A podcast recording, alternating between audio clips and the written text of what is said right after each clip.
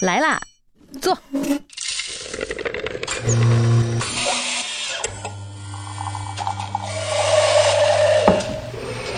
您的半拿铁，请慢用。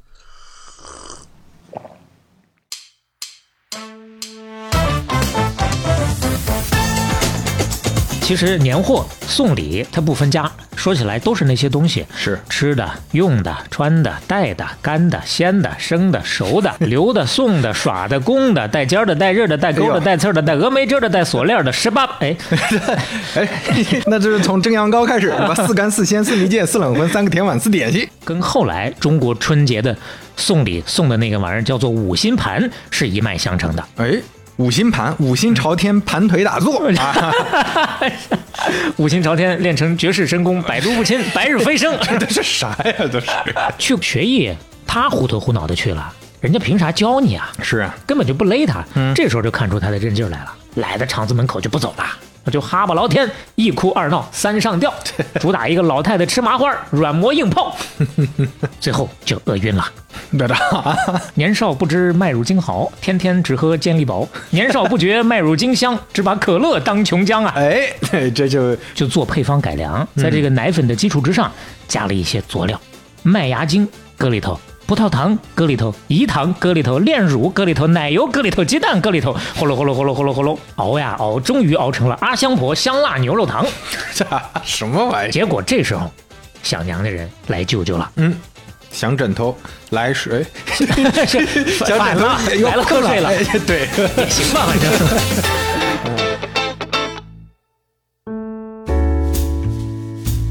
半拿铁八十六期打板儿开始，本期由农夫山泉东方树叶赞助播出。各位好，我是肖磊，我是刘飞，不容易啊，不容易啊。我们的一个合作伙伴名单上，非常荣幸的，哎增加了浓墨重彩的一笔，东方树叶。好，喜欢的朋友大家去买吧。啊、我们打板 开始，是吧？这广告打得太快了，是吧嗯？完事儿了。我也很喜欢这个品牌啊，我们确实都很喜欢。对，呃，人东方树叶其实找到半打铁呢，说实在的，不为卖货，就是交朋友。嗯，跟我们俩是这样，是交朋友，跟各位更加是是因为首先东方树叶无人不知啊，不需要跟我们这儿啊，广就告哪个告知东方啊，哪个树叶啊， 这都不用解释啊。对，所以说呢，主要就是呃，这次呢是为了请我们跟大伙儿一起拉了家常，顺道提前给大伙儿带句问候，哎，三个字儿，过年好！哎，辛辛苦苦打拼了一年了嗯啊、终于有一个长假，有一个盼头了，就是春节。是啊眼看就要到了，希望大家想回家的都能回家，盼团圆的都能团圆。团聚的时候，顺便可以跟家人、跟朋友坐下来，一边喝茶一边聊聊天儿。没错，今天呢，小磊跟刘飞也是一人一瓶九百毫升大瓶装东方树叶，啊哎这个量估计应该够我俩聊完一期了。 中间可能还得有 尿点。 啊哎，今天呢，我们一起来聊聊那些年曾经火遍大江南北的年货啊，好或者说送礼的品牌。哦嗯说起来都是童年回忆啊。哎，当然呢，要挨个儿捋一遍，那实在是太多了。嗯所以今天我们有个主线，主要聊聊那些吃吃喝喝的东西。哎，这个方向上的啊，呃，如果有没有覆盖到的，你有印象深刻的，欢迎留言区随时补充。嗯，讲具体品牌之前呢，咱呢先简单的捋捋春节年货的历史。我们来做一个宏观的回顾啊，嗯，这这过年呢，其实年货送礼它不分家，说起来都是那些东西，是吃的、用的、穿的、带的、干的、鲜的、生的、熟 的、留的、送的、耍的、供的、带尖儿的、带刃儿的、带钩哎的、呦带刺儿的、带峨眉针儿的、带锁链儿的，十八哎， 哎， 一上来就走错片场了。 那这是从蒸蒸羊羔开始，把四干、四鲜、四蜜饯、四冷荤三个甜碗、四点心。哎呀，这就这来我了一会儿要用的，你都给我用了，我就只能哦长这杆儿、溜蟹腿、白斩鸡、炸白骨 了。红丸子、白丸子、溜丸子、炸丸子、南京丸子、四喜丸子。哎呀，算了，算了，就这样 吧。这俩人一上来就串片场了，是吧？嚯，回到隔壁贺岁片的剧组啊，咱还是说春节这个事儿。哎，说起来，往头上倒，很多人相信这个春节呢，最早它就是一个祭祀仪式。嗯岁末年初的时候，用打猎和种地的收成来感谢一下神明和是老祖宗的保佑啊，说白了就是上供嘛。嗯那上供要准备的这些东西，可以说就是最早的年货了。嗯，除了咱刚说的这些个收成，杀个鸡、宰个羊，呃，包括贴个春联儿、挂个桃符、画个门神、放个炮仗，这也都算。嗯王安石那个名句“千门万户曈曈日，总把新桃换旧符”，说的就是春联和门神的事儿。哎再往前倒两句，“爆竹声中一岁除，春风送暖入屠苏”，哎说的不就是炮仗吗？是，当然，最早的炮仗还真就得叫爆竹，那就嗯是直接拿火烤那个竹节儿，因为哦最早那个时候啊还没有火药，嗯，所以说呢，通过烤这个竹节儿，噼里啪啦、噼里啪啦往外一爆开，啊哦这个响声，这声音就来了哎喜庆。吓唬年兽的有，吓唬恶鬼的有，吓唬瘟神的也有，啊嗯各种各样的说法。是，总归呢，总结起来就是一句话：让缺德的走，厚德的留，福气一年能到头。哎，这是爆竹啊，不是还有春风送暖入屠苏吗？这个嗯屠苏有两种解释，其实最后都归到了酒上，屠苏酒。哎，越喝越 有，哎还得配上饺 子，饺子配屠苏酒，喝完之后呢，嗯这个驱邪避瘟，强身健体。嗯，原理上其实跟后来据说最早有史可考的中国春节的送礼送的那个玩意儿叫做五心盘是一脉相承的。哎，五心盘，五心朝天，盘腿打 坐啊，五心朝天，练成绝世神功，百毒不侵，百日飞升。 这是啥呀？这是 五个手心儿脚心儿朝天，那五心朝天打坐，可能有些朋友不太清楚是吧？嗯，对五心盘它不是那么个盘着打坐的那么个盘啊，对，辛它是辛苦的辛，辛辣的辛。所谓五辛呢，其实就是五种辛香料：大蒜、小蒜、韭菜、盐碎、云苔。哦，这云苔呢，大家可能不太熟，嗯但是前头那几个，包括大蒜、韭菜、盐碎，盐碎就是香菜啊。嗯这个咱刚说了，是最早有史可考的。嗯古时候春节啊，走亲访友就送这些个佐料。嗯，原理呢是说，吃了这些重口味的东西，五脏六腑就会升起一股暖意。嗯古人觉得这就能驱邪避瘟、身强体健了。嗯就跟刚咱说的那个和酒差拜不多，啊屠苏酒是一样的道理哎嗯吧？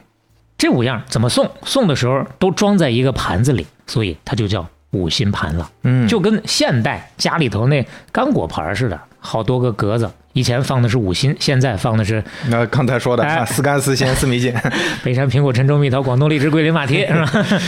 哎，这就说到现代了啊，嗯中间省略一千年，好了， 主要就说一个最开始怎么起源的。嗯啊，后面呢，其实呃，从唐宋元明清一路发展过来，就是各种的吃穿用度越来越好，越来越多，内容越来越丰富，大抵就这么一个过程。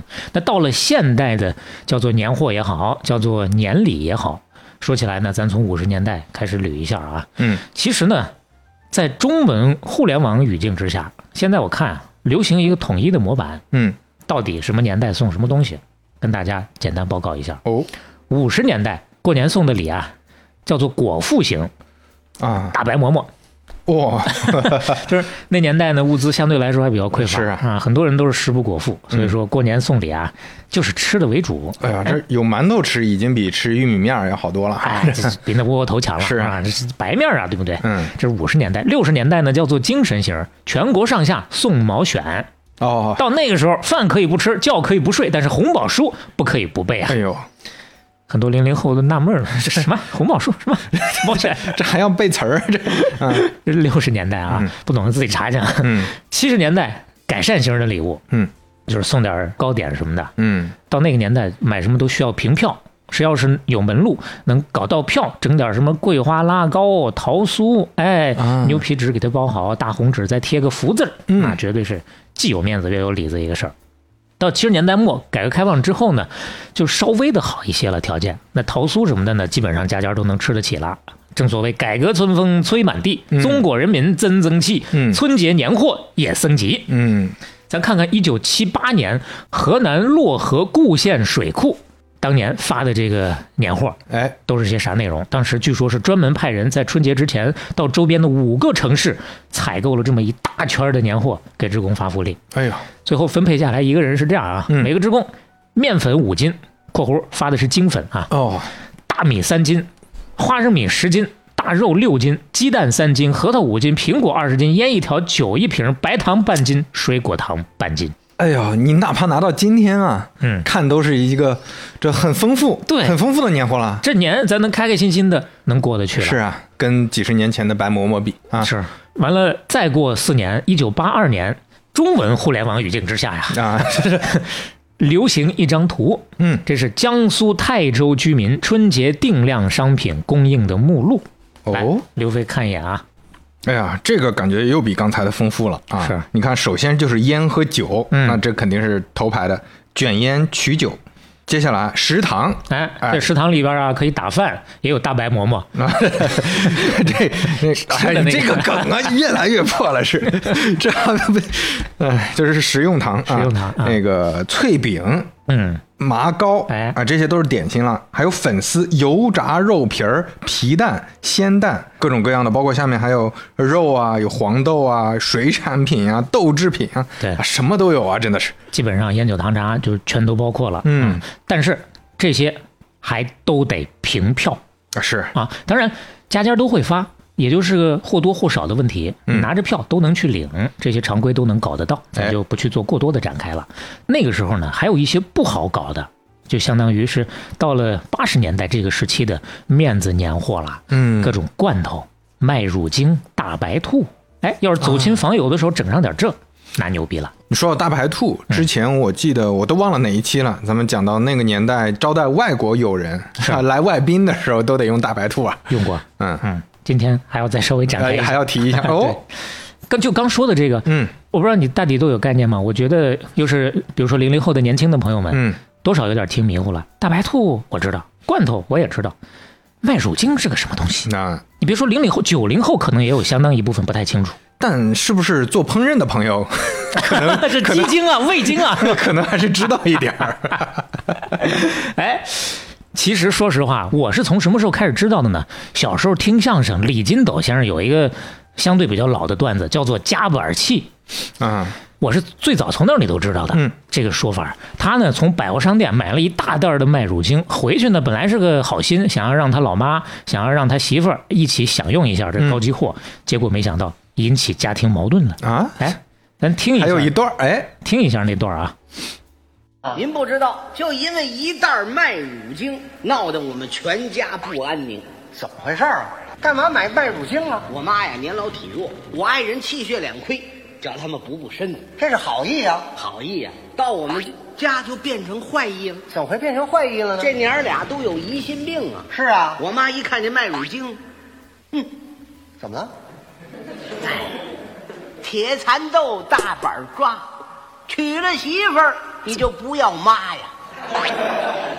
不要妈还给您买麦乳精？你说的好听，打着我的幌子，你跟我说实话，金斗，你这袋麦乳精，嗯，是给老妈买的还是给小妈买的？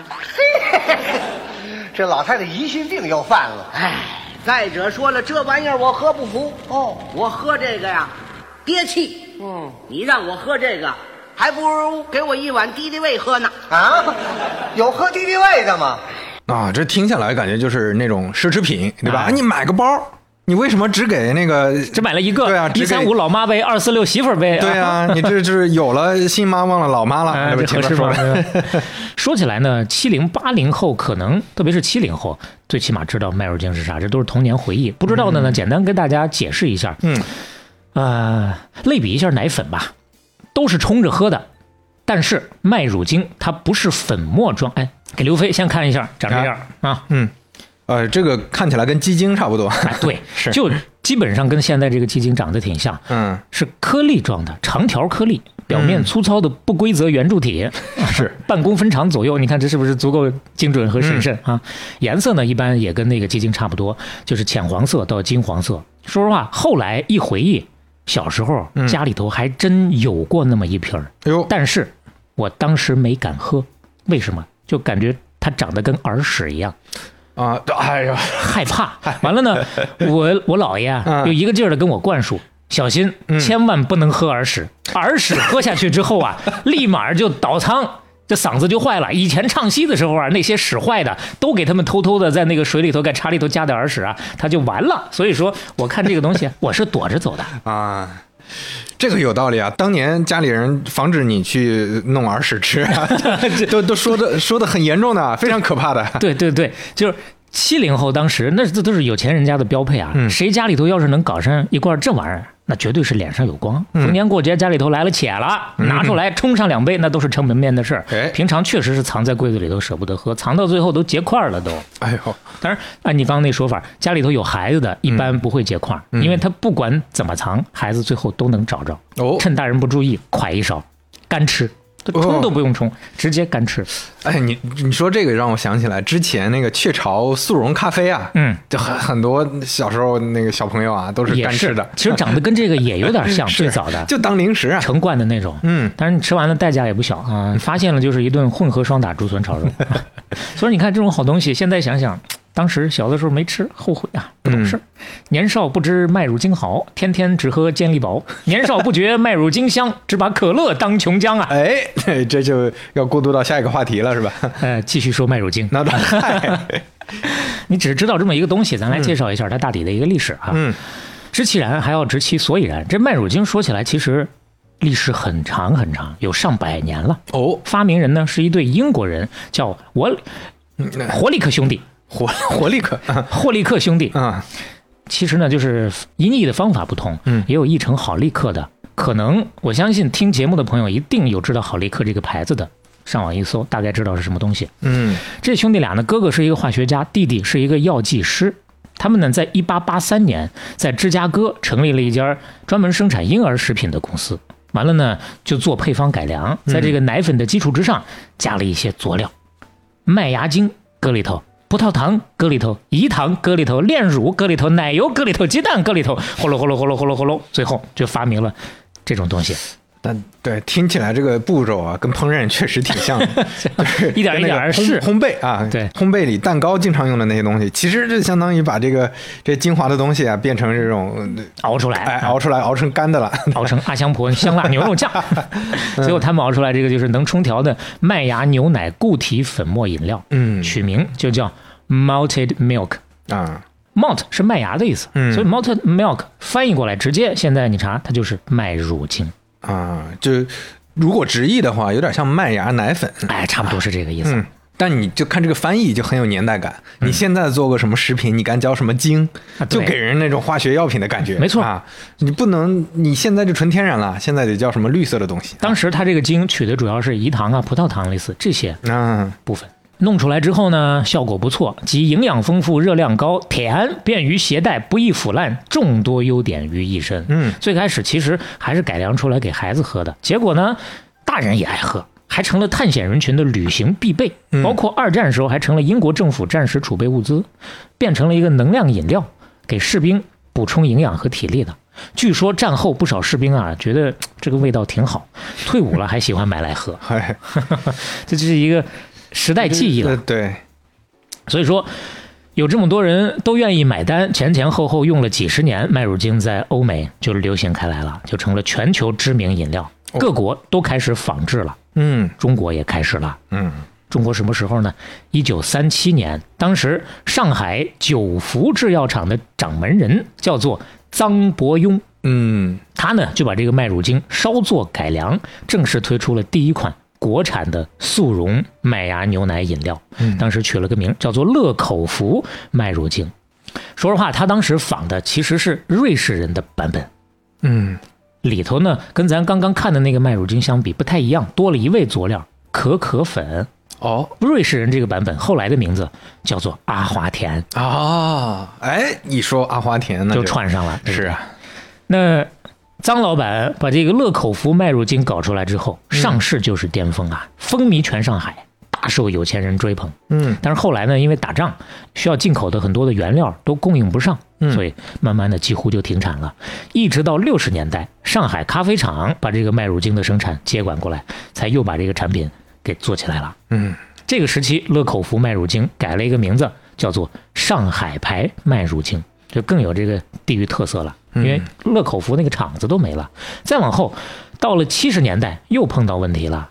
它不是有可可粉吗？可可粉要用的这个原料是巴西的可可豆，当时又没有办法进口了。但是上海咖啡厂呢，就想了一个办法，我直接改配方，啊，我不用可可粉，我不要可可粉了，嗯，味道呢还更清淡，能适应更多人的口味，嗯，然后呢，我再加点营养物质进去，营养更强化，嗯，所以说名字顺势就改成了叫做上海牌强化麦乳精，嗯这就是咱现在说的大多数人记忆里头熟悉的那一罐麦乳精了。嗯， 你这现在反正听这个名字呀，就可能我们像我们这种没听过的强化麦乳精， 听起来就像治病的呀， 听起来确实不像一确个实不敢喝零食啊。你也知道他为啥后来就没动静了、 啊。但是当时改完之后可了不得，嗯，原料全部都可以国产，味道更适合中国人。那这就是真正中国人自己的麦乳精了，一下就火遍大江南北，火遍全国呀。之前还是上海比较火，现在呢千家万户都知道它了。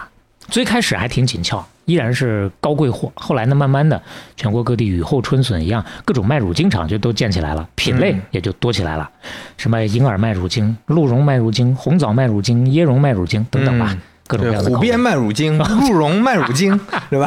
虎鞭还 行。再往后呢，到九十年代，嗯就没有那么金贵了，嗯再到现在，看都看不着，听都没听过了，嗯，为啥呢？条件好了吧？对，条件好了呀。最开始它是冲着替代牛奶奶粉去的，嗯后来牛奶奶粉随随便便都能喝得到了，营养价值呢比它还强。那如果说不谈营养价值，单谈味道呢，后来它也多少有点比不过果珍和高乐高这些了。嗯同样都是冲着喝的固体饮料嘛，基本上就让这些给挤压掉了，尤其是高乐高。嗯，其实高乐高就是跟阿华田差不多的东西，是冲出来其实就是热巧克力。但是当年呢，绝对的是哇，那个太火了。红色瓶盖、黄色罐身、巧克力粉末配牛奶，YYDS 一般的存在。哎呀，啊那不得了。再回忆一下当年这个罐子，是高乐高，当时我妈还在副食品公司呢，嗯，她在副食品卖的，哇，那一排高乐高啊，看着就是就是馋哭了，哎呀，馋哭了，我而靠且！进去的人就很多，就直奔这个高乐高去的。嗯我记得当时做了很多花样的，各种各样的型号版本，对然后甚至有那种什么摇一摇类似的那种，好叫多什啊么电动搅拌棒，叫摇摇膏之类啊的。对对，就有那个有这名字好多这种东西，反正就看起来很很高级，你得对自己配，那喝起来就跟现在你喝喝那种精品咖啡一样，是啊吧？很讲究的。而且你说有各种各样的版本，现在我看网上有卖二手的高乐高的那些瓶子的，一套好几千， 哦，就是怀旧的，就是当年的那些个版本，可了不得。高乐高这牌子呢，简单的介绍一下啊，这是一个西班牙的品牌，一九九零年正式进入到中国市场。其实算起来也是改革开放以后进来相对比较早的。那会儿人国际品牌的打法其实都很成熟，相比国产品牌优势非常明显。嗯当时高乐高的广告基本上就把电视节目的黄金频道全都占遍了，嗯那就是铺天盖地的打呀。那个口号叫做“高乐高棒极了”， 还有印就象这吗？么嗯简单是吗？，对，越简单越让人容易记，嗯所以说当时就火遍大江南北了。你像咱可能还有印象的《家有儿女》里头，啊，高乐高经常会出现在他们一家的餐桌上。嗯，另外呢，它的营销还达到了什么程度呢？冠名了小神龙俱乐部，那小时候也是看过的，但是不是那么熟了，现 在回想起来很模糊了啊。嗯这也是算八零九零后的一代回忆吧。是，胡可主持的，嗯我现在印象还挺深刻。当时还跳那个舞，是专门有一套 操。哦，说实话，这玩意儿小时候你说我喝过没有呢？只喝过那么一次，因为二十多一瓶，嗯，舍不得买。后来呢，好好几年之前吧，突然怀念起来了，馋了，又特地买了一 罐，结果没喝完，啊，就现在喝是不是感觉就不就是那哎个劲就儿？不，是想象当中的那个像珍珠翡翠白玉汤的那个味道， 那当然了。此一时彼一时。所以说真的是条件好了。你就说那个羊羹之前弄过 来吃，小时候就觉得这。简直了，人间美味啊！嗯就过年的时候能吃，现在再一尝，哇，怎么啊这么太甜啊？了嗯这牙都已经要倒了，这是是是嗯，彼时蜜糖，此时砒霜啊！是 彼时视之若珍宝，此时弃之如敝履啊！这就那也没有那么 碧碧绿，啊，是啊。其实现在呢，麦乳精和高乐高，说实话都还买得到嗯啊。你虽然说线下可能不一定好找了，线上都还买得到。二零一五年的时候，中国高乐高被上好佳的母公司给收了。上好佳的母公司是菲律宾的，我们讲菲律宾那期的时候提过那么一嘴。收了之后呢，开始扩大品类，涉足零食行业。但是到现在呢，整体来看也没再翻起太大的一个浪花儿。嗯，毕竟很多年轻人听也没听过嘛。其实也没办法，这年头是大家选择实在是太多了哎，注意力有限嘛。你想要永远能够去跟上时代，去吸引大家的注意力，要么你就不断创新去跟潮流，要么你能找到一个不过时的赛道，永远这个赛道都能有人认它，嗯那也行。是，这样赛道有吗？哎，我觉得有，咖啡啊、茶呀、嗯这都是地里长出来的，跟天地同寿的玩意儿，哎所以它能做的够久。特别是茶，还带着嗯东方文化的属性啊，是啊，到现在四五千年的历史啊。嗯，这一路走过来呢，茶经历了发乎神农、闻于鲁周公、兴于唐，而盛于宋，普及于明清的这么一个过程。嗯，这个过程当中，老百姓最开始其实就是直接嚼的，啊，哎，这跟神农一样的。对后来呢，才开始放在水里煮，嗯，饮茶汤做药用，食嫩叶做蔬菜，哎相当于煮粥喝。是再往后呢，又有各种各样的吃法，抹茶点茶啊，，对，你像抹茶磨成粉儿，嗯，把茶沫和茶渣儿都是一起吃下去的。所以今天片尾曲早早的就有了，嗯叫做《吃茶去》。哎，说起来呢，吃茶去还是一个佛门禅语，嗯啊讲究禅茶一味。有兴趣的朋友去了解一下吧。你说到这个，前阵子我不是去京都嘛，嗯因为京都那边保存了很多中国古代的那种文化嘛，嗯是是是。当时在京都的寺庙里啊，嗯尝了那个他们做的抹茶。哦，那个抹茶的做法，这整个的流程，就喝那个抹茶的整体的感受嗯啊，就觉得太嘛太好了，因为它那个意境啊，就看着夕阳，哎呀看着外面，哇，坐在那儿，在山上啊，回头我看有没有照片，咱们也放 show notes 里，来嗯让大感家受一下，感受一下，对啊你你现在去不了京都，但是过年的时候，那你配个茶，想象一下，看着夕阳，感受一下。虽不能亲也至，舒服哎心向往之。是啊哎嗯，这就唐宋时候特别流行的。那嗯再往后呢，到明朝开始流行接近现代这种喝茶的方式，嗯叫叫搓泡法。也就是那个时候，一六一零年，荷兰商船把几箱茶叶由打澳门经过印尼运到了欧洲，哎，结果外国人一尝，哎呀，这玩意儿好啊！嗯，这可真是柯达鸭头上站青蛙，嘎嘎顶呱呱呀！这顶呱呱升级了啊！来源于网络啊，嗯呃，非原创哈。就从这时候开始，茶叶开始火遍全球了，嗯如滔滔洪水，决堤一发而不可收啊。哎然后慢慢的，最开始是上流社会王公贵族的奢侈品，嗯后来呢，走进寻常百姓家，就成了所有人都知道的神奇的东方树叶了。嗯其实关于东方树叶这事儿啊，是这样，名字怎么来的？西方人最初知道茶的时候，在自己的语言里头，他没有对应的这个 tea 这个说法，嗯所以呢，他们就管茶叫做东方的树叶 （Oriental leaves）。啊，来自东方的叶子。哎，对嗯后来呢，因为英国人、荷兰人主要就是从福州、厦门这些个港口城市进行茶叶的贸易，而厦门那边儿讲闽南语，嗯，它的茶的发音叫做“得得，得”，嗯外国人就学了去了，嗯后来慢慢的才被音译成了 t。啊，这个有意思啊。你你刚才说到那个，这个就叫东方树叶，对吧？嗯这就有点像我们把荷兰豆叫荷兰豆，在欧洲，尤其是在英国那边，它叫中国豆。 那到底这个豆是哪儿的豆？啊可能对对，对中国来说可能欧洲来的，那啊英国人来说，他好像是经常跟中餐放在一块儿吃，啊所以叫中国 豆。寻不着根了，这是嗯可能当年呢吃了豆的那个鸟啊，飞过了整个大西洋、太平洋，最后发现是北极豆，嗯 那这样寻不着根的有一些，但有些呢是明确能寻着根的。英语里头类似的从中文演变来的，像功夫、啊阴阳、豆腐、啊麻将这些，嗯最早都是从中文里头过去的。是 typhoon 啊，当然，类似这样的其实呃没有那么多。我们日常生活当中接触更多的还是反过来、嗯用中文来音译外文的。是你比如说咖啡、嗯芭蕾、柠檬、嗯，巧克力、对，爱皮西。嗯，哎，这这哎这，等会儿 IP 七是啥 爱皮西嗯就是 A B C，、 ？IP 它 IP 系，是这样的。嗯在旧上海的时候，一九四零年的时候，嗯有一个上海的商人冯伯庸创办了一家糖果厂，嗯就叫爱皮西。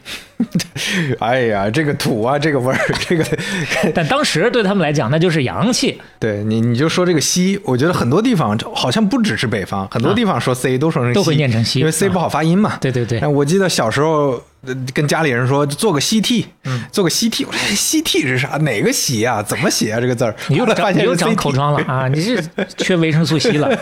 维生素 C，啊对对 A B C，那这个爱皮西接下来还有不小的戏份。嗯当时呢，呃，上海啊流行一种来自英国的糖，叫做鸟结糖，嗯，怎么说其实就是牛轧糖啊。啊？哦，它这个不同的音译对，英音的叫法叫做 nougat，美音呢叫做 nougat，啊， 稍微有所不同，然后翻译过来就变成了鸟结糖，后来才变成了牛轧糖。 嗯，冯老板冯伯庸当时呢也尝了这个高级货，发现嗯还真不错啊，神仙放屁不同凡响啊，是不是？嚯，不过呢也有缺点，嗯就是贵。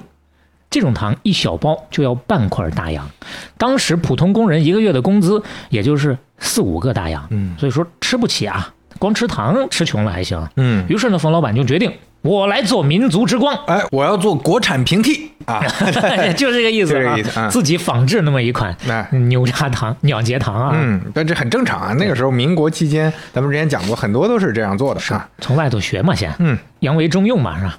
前后花了半年的时间，他用上了液体葡萄糖、白砂糖、奶粉、炼乳，熬呀熬，终于熬成了阿香婆香辣牛肉糖， 什么玩意儿？成功研制出了奶香更浓、更适合中国人口味的纯正的牛奶糖。嗯里头也不要那个什么花生什么了啊，嗯就是一个纯牛奶糖。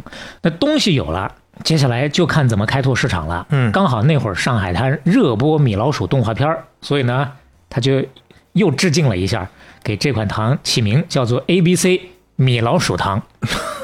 看当时这个糖纸，哎呦，得亏那个时候 迪士尼还没告 过来。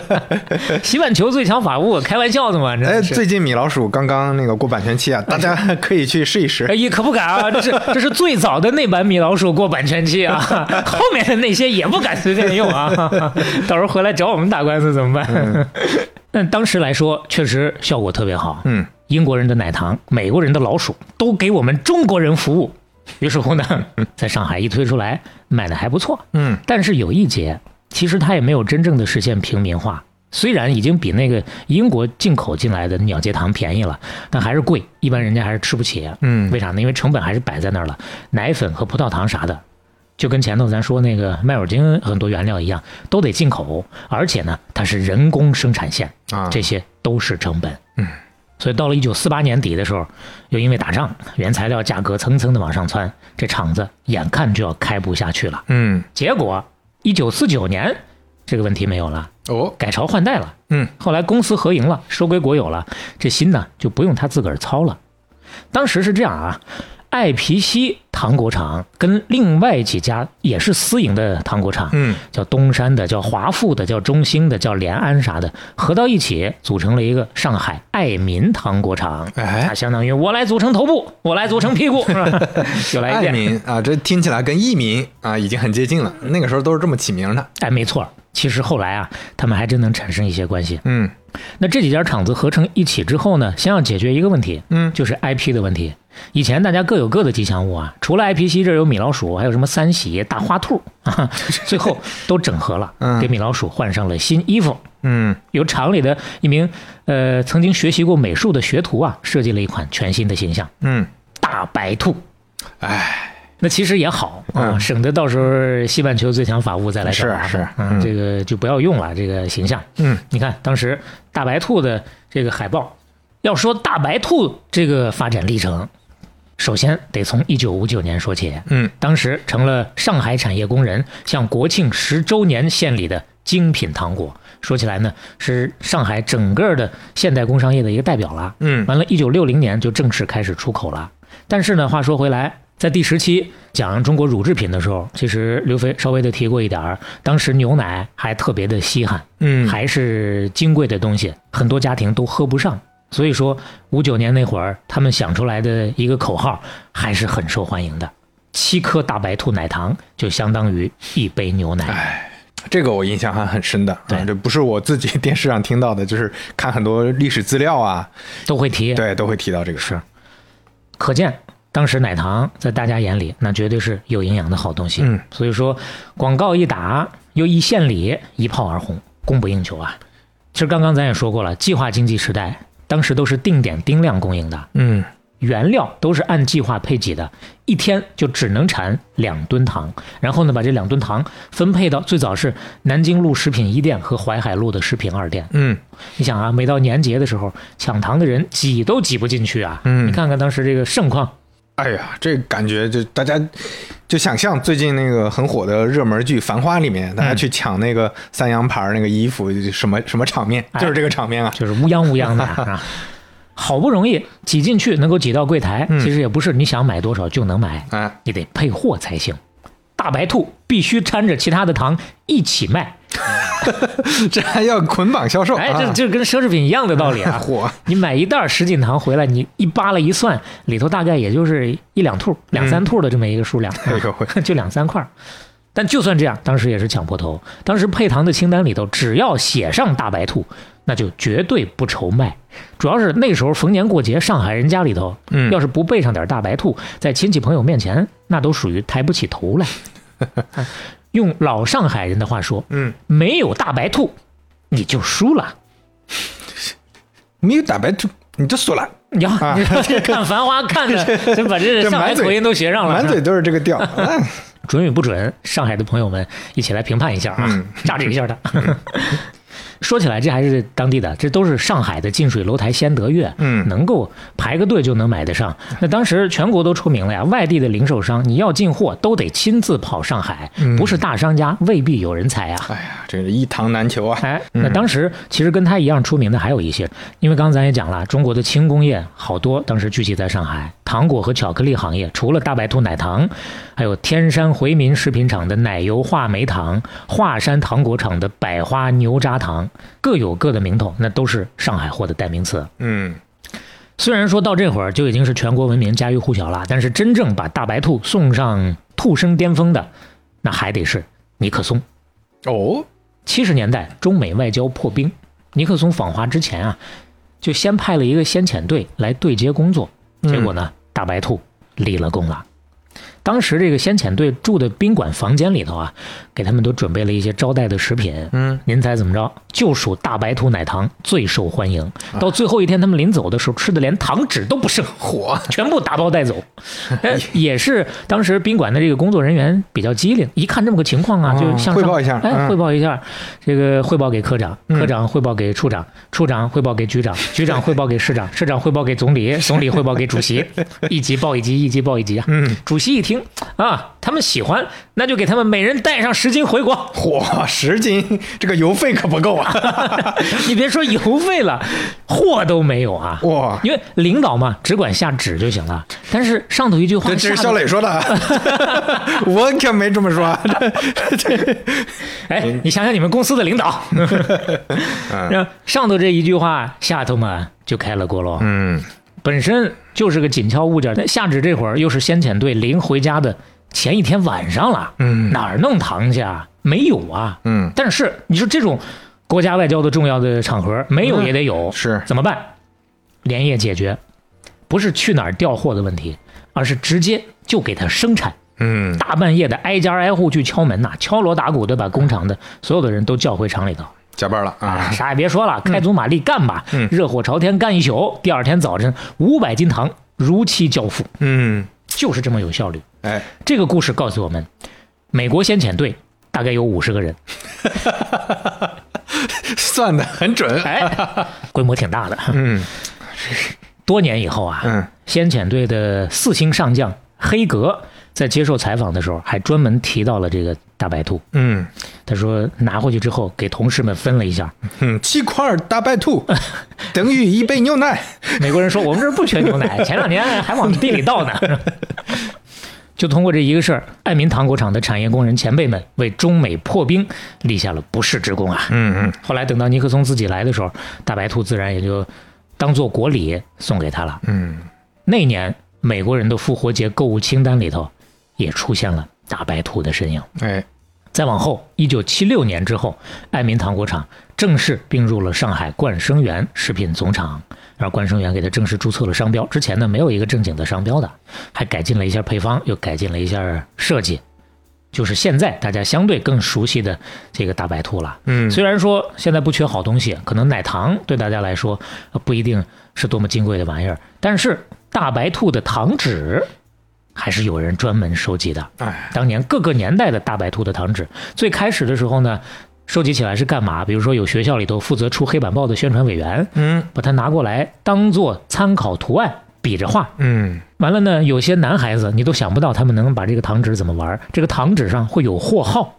他们拿这个货号比大小， 这那说明他这个货号是还是有一些随机性的，不然呢，你你肯定是越往后的越新啊，越高啊，就同一个时期大家买到的不一定是哪个批次嘛，啊对不对？嗯，完了，这是男孩子，女孩子呢，可能就更接近现在大家有印象的，就把它糖纸啊折成穿裙子跳舞的那种小糖人儿，哎呦，哎，看一下，哎呀，这折的像模像样的对啊，就那种大裙子啊，对你小时候折过没？反正我小时候也收藏过各种各样的糖纸，也会拿它。哎呀，我是一男 的呀，我是怎么回事儿？ 小时候是净跟小女孩玩了。嗯现在绝版的老糖纸，嗯一张能卖出几十块钱，比嗯，糖卖的都贵啊！啊，这就是时代的力量嘛。是。你就想物资匮乏的时候，大家能玩出什么花来？真的是各种各样的花 都自能哎得玩，其乐啊！真厉害啊！那它火到现在，再往后呢，慢慢的这个糖的市场就越来越丰富了。嗯一九八九年，马氏进入中国；九五年，在中国市场推出了德芙巧克力；嗯同一年，好时进入中国市场。九六年，来自意大利的阿尔卑斯牛奶糖在中国上市。再往后，零一年，优哈在上海也开了独资的公司。嗯这些都是跨国的食品工业巨头啊。所以说，大白兔这边就慢慢的越来越多的感受到压力了，就开始想我到底怎么应对呀、嗯首先是产量上，最开始的时候不是一糖难求嘛，从德国专门引进了流水线生产设备，从半自动化转成全自动化，提升产量。另一个方面呢，就主动学习呗，嗯看一下人家这个外资品牌进来之后啊，人家为啥能做好，有啥优势，取长补短。嗯其实最开始的时候，产品供不应求的时候，像大白兔这样的中国产品，对于品牌的概念是非常模糊的，嗯他们很少去考虑我怎么去研发新品。我旧的这个我都嗯，对啊，都抢不上供不呢应求呢我。还需要研发什么新品呢？嗯但是跨国企业进来之后呢，这个产品相对更加多元化，有压力了啊那么就比较受启发。嗯所以说，两千年以后，大白兔呢也开始有意识的推陈出新。最开始就是单一奶糖，后来呢，卷糖、喜糖、棒棒糖、清凉泡泡、棉花糖、果仁糖、保健糖、夹心硬糖、花生芝麻、牛轧糖，哎呀各种糖就都有了。嗯几乎呢，糖果当中的所有品类它也不缺了。嗯再往后，比如说最近这些年，大家可能会相对更熟一点，它出圈的就是各种联名， 哎，奶茶、冰激凌、蛋糕、香水、护手霜、唇膏、衣服、鞋子、包包啊，各种的跨界营销。这运营压上了啊哎，压的很好。整了不少， 哎，整了不少的动静啊。嗯其实现在的这几年的这些个动静呢，基本上都是他二零一二年之后的动作。一二年之后，冠生园的主业经营性的资产注入到了上海梅林。那其实这两家说起来都属于光明集团，哎，就是之前我们在讲乳业、讲中国饮料故事的时候提到的那家光明，哎，啊顶呱呱呀。光明顶呱呱啊，那所以说，从二零一二年之后呢，这个大白兔的生产基地也搬进了光明集团的产业园。嗯但不管现在这个联名做的有多风生水起，具体到大白兔奶糖这个事儿，反正就我们自己家来说，过年的时候确实是见的相对比较少了。嗯可能其他甚至说结婚的那种场景见的还稍微多一些。是，你要硬说过年的场景吃糖，哪个品牌更多？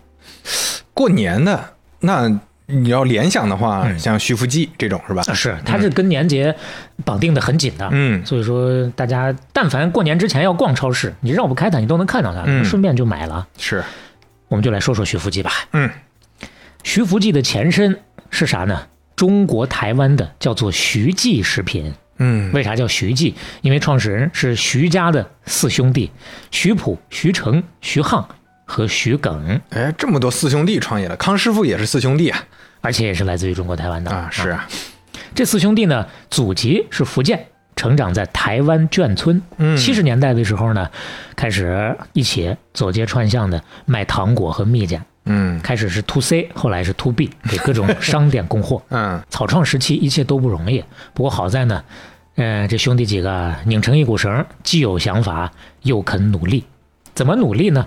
他们呢有一个跟别人不太一样的地方，就是每次送货的时候，他们都会带一块麻布在身上，嗯，把货送到商店之后，主动的开始干活，帮商店老板啊擦擦柜台，整理一下货架。 哎呀一来二去啊，商店里的保洁就失业了， 什么这感情分儿啊？就给对加满了。对，就主要是建立一个信任关系了哎，。勤快嘛，对不对？这老板们呢也愿意主动的给客人推荐一下他们这个产品。嗯四个小伙子不错，他们这个产品啊，你试试买回去感受一下。就这么一点儿一点的销路打开了，名声也就打出来了。嗯前后用了十几年的时间，一路干成了当地的金字招牌。嗯，但是到了八十年代末的时候，台湾这个通胀啊抬头的有点快，嗯原材料价格也好，土地也好，人工成本也好，都是蹭蹭的往上涨，所以他们这掐指一算，利润越来越低，眼看就要干不下去了。结果这时候，想娘的人来救救了，嗯想枕头来水，哎 想反枕了头也，要来了困瞌睡了，哎 对，也行吧，反正。 嗯一九八八年七月，国务院颁布了关于鼓励台湾同胞投资的规定，啊，明确表示。来吧，哎哪儿的黄土不埋人 呐！对我们之前讲的康师傅也好，统一也好，差不多都是这个年代进入大陆的。哎啊， 有了这么一个新的规定出来之后呢，于是四兄弟没 来，啊，还是有点害怕，啊怕来了哪儿的黄土不埋人，来了真给我埋了怎么 办？ 最开始的时候嘛，八八年那会儿还是稍微有点早啊。嗯包括当时，呃，不少有来了的台商，也是多少有点没底儿。当时流行一个词儿叫做“打带跑”，嗯，哎，跟打车跑不是一回事儿啊，就是连打带跑的意思啊。什么词儿就都是我是一边干着，一边万一见势不妙，转身就得跑嚯，啊，就是打带跑。嗯也能理解啊，他们确实也害怕这个开放政策到底会不会有变化，包括大陆的经济是不是能够持续的增长，是这些都不好说。前面我们谈各种的东南亚的大佬、香港大佬的时候，最开始也都会有这个方面的一些小小的担忧，嗯一直到一九九二年邓小平南巡讲话，嗯这个态度就更加明确了，这台商们彻底的就放心了。嗯，这年一年的功夫，大陆新增台企六千四百三十家，转过年来新增突破一万家，一年的时间就超过了之前所有年份的总和。九二九三年，嗯这回徐家四兄弟终于也来了，嗯来的哪儿呢？东莞。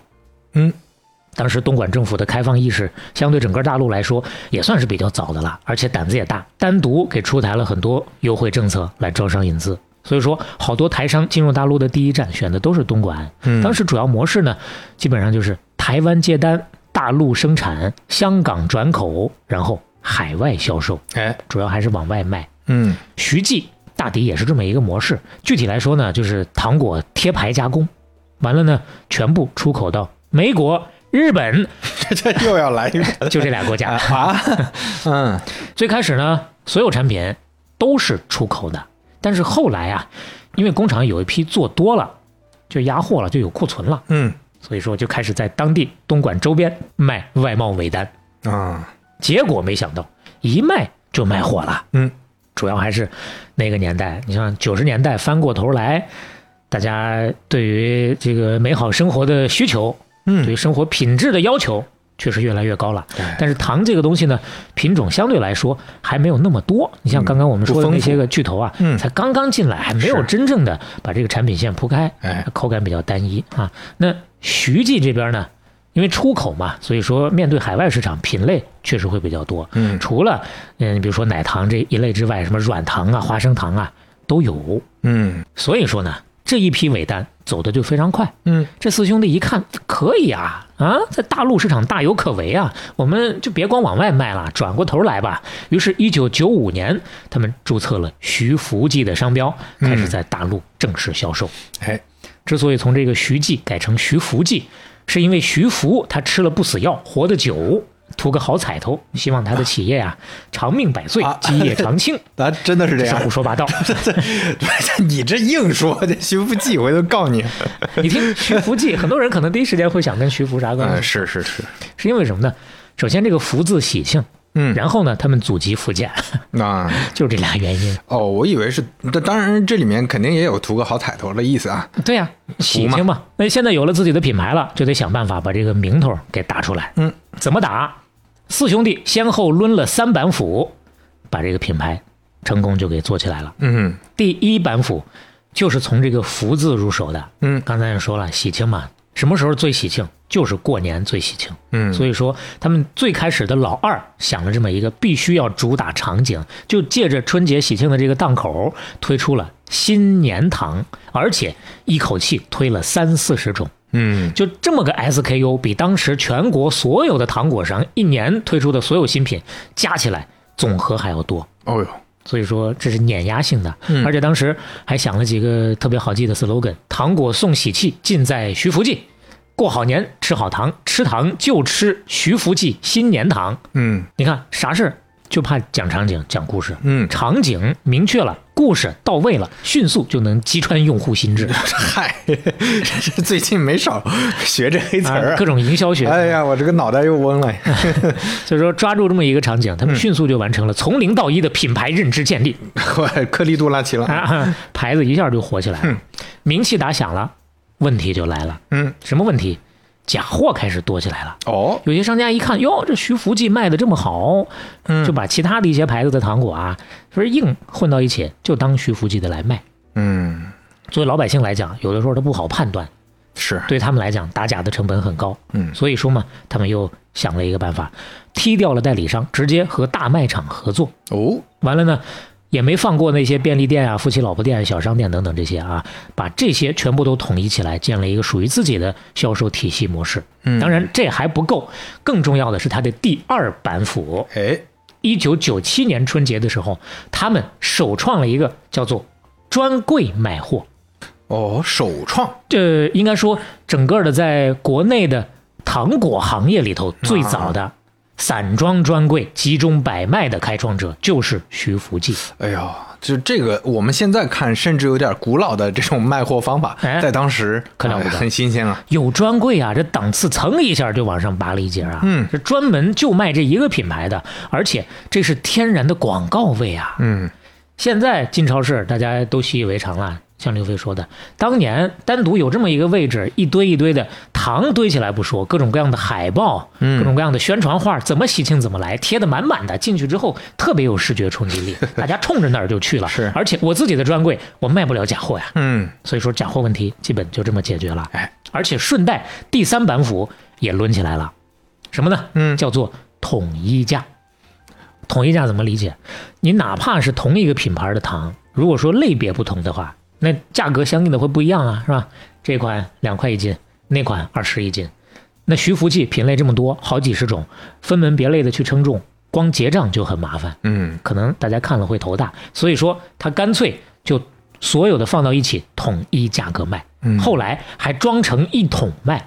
那作为消费者来说，消费决策做起来就简单太多了，你不需要去考虑。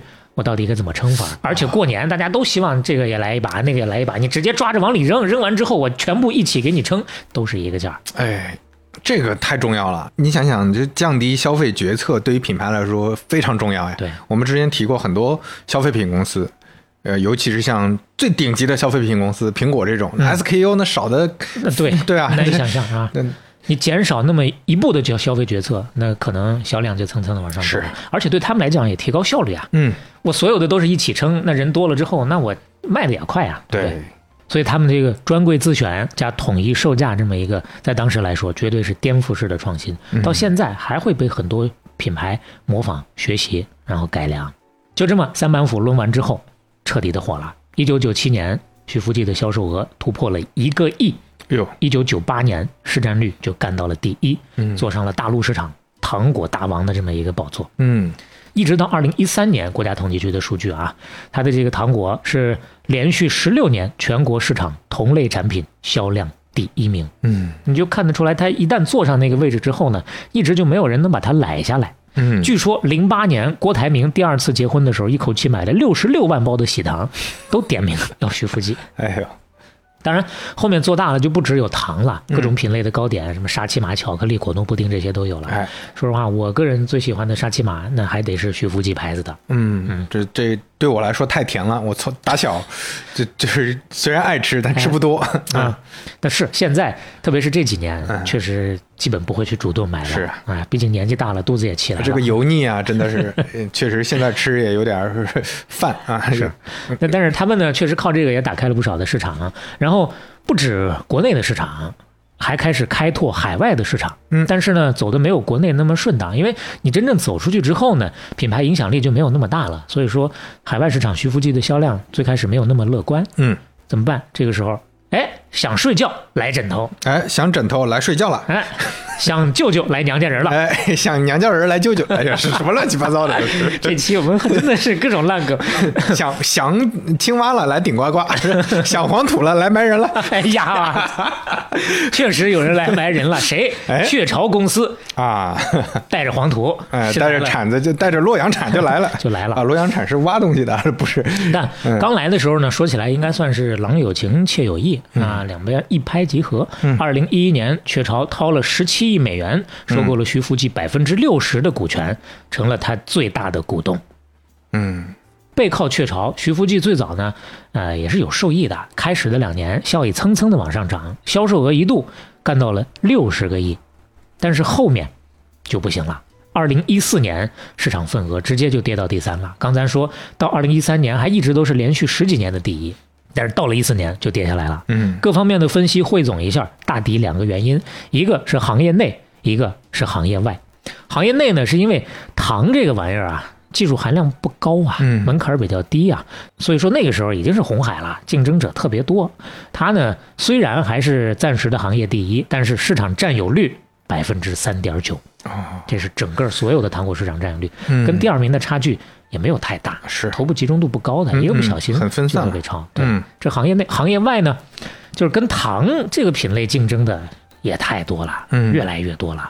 其实从二零一四年开始，当时的数据显示，中国糖果市场就开始增长乏力了，市场总规模可能有好多年，差不多算下来平均只有百分之二左右，还在涨，但是基本涨不太动了。嗯啊，徐福记这个牌子，前面我们多次强调，它跟过年这个场景绑定的又太深了，所以说成也萧何，败也萧何，很多人不过年的时候想不太到它。嗯当然，这两年具体的看看数据呢，感觉又有所好转。二一、二二三年雀巢的财报里面都会提那么一嘴，糖果业务实现了高位数的增长，嗯交出了高分的答卷这些。那你不能完全说它是王婆卖瓜。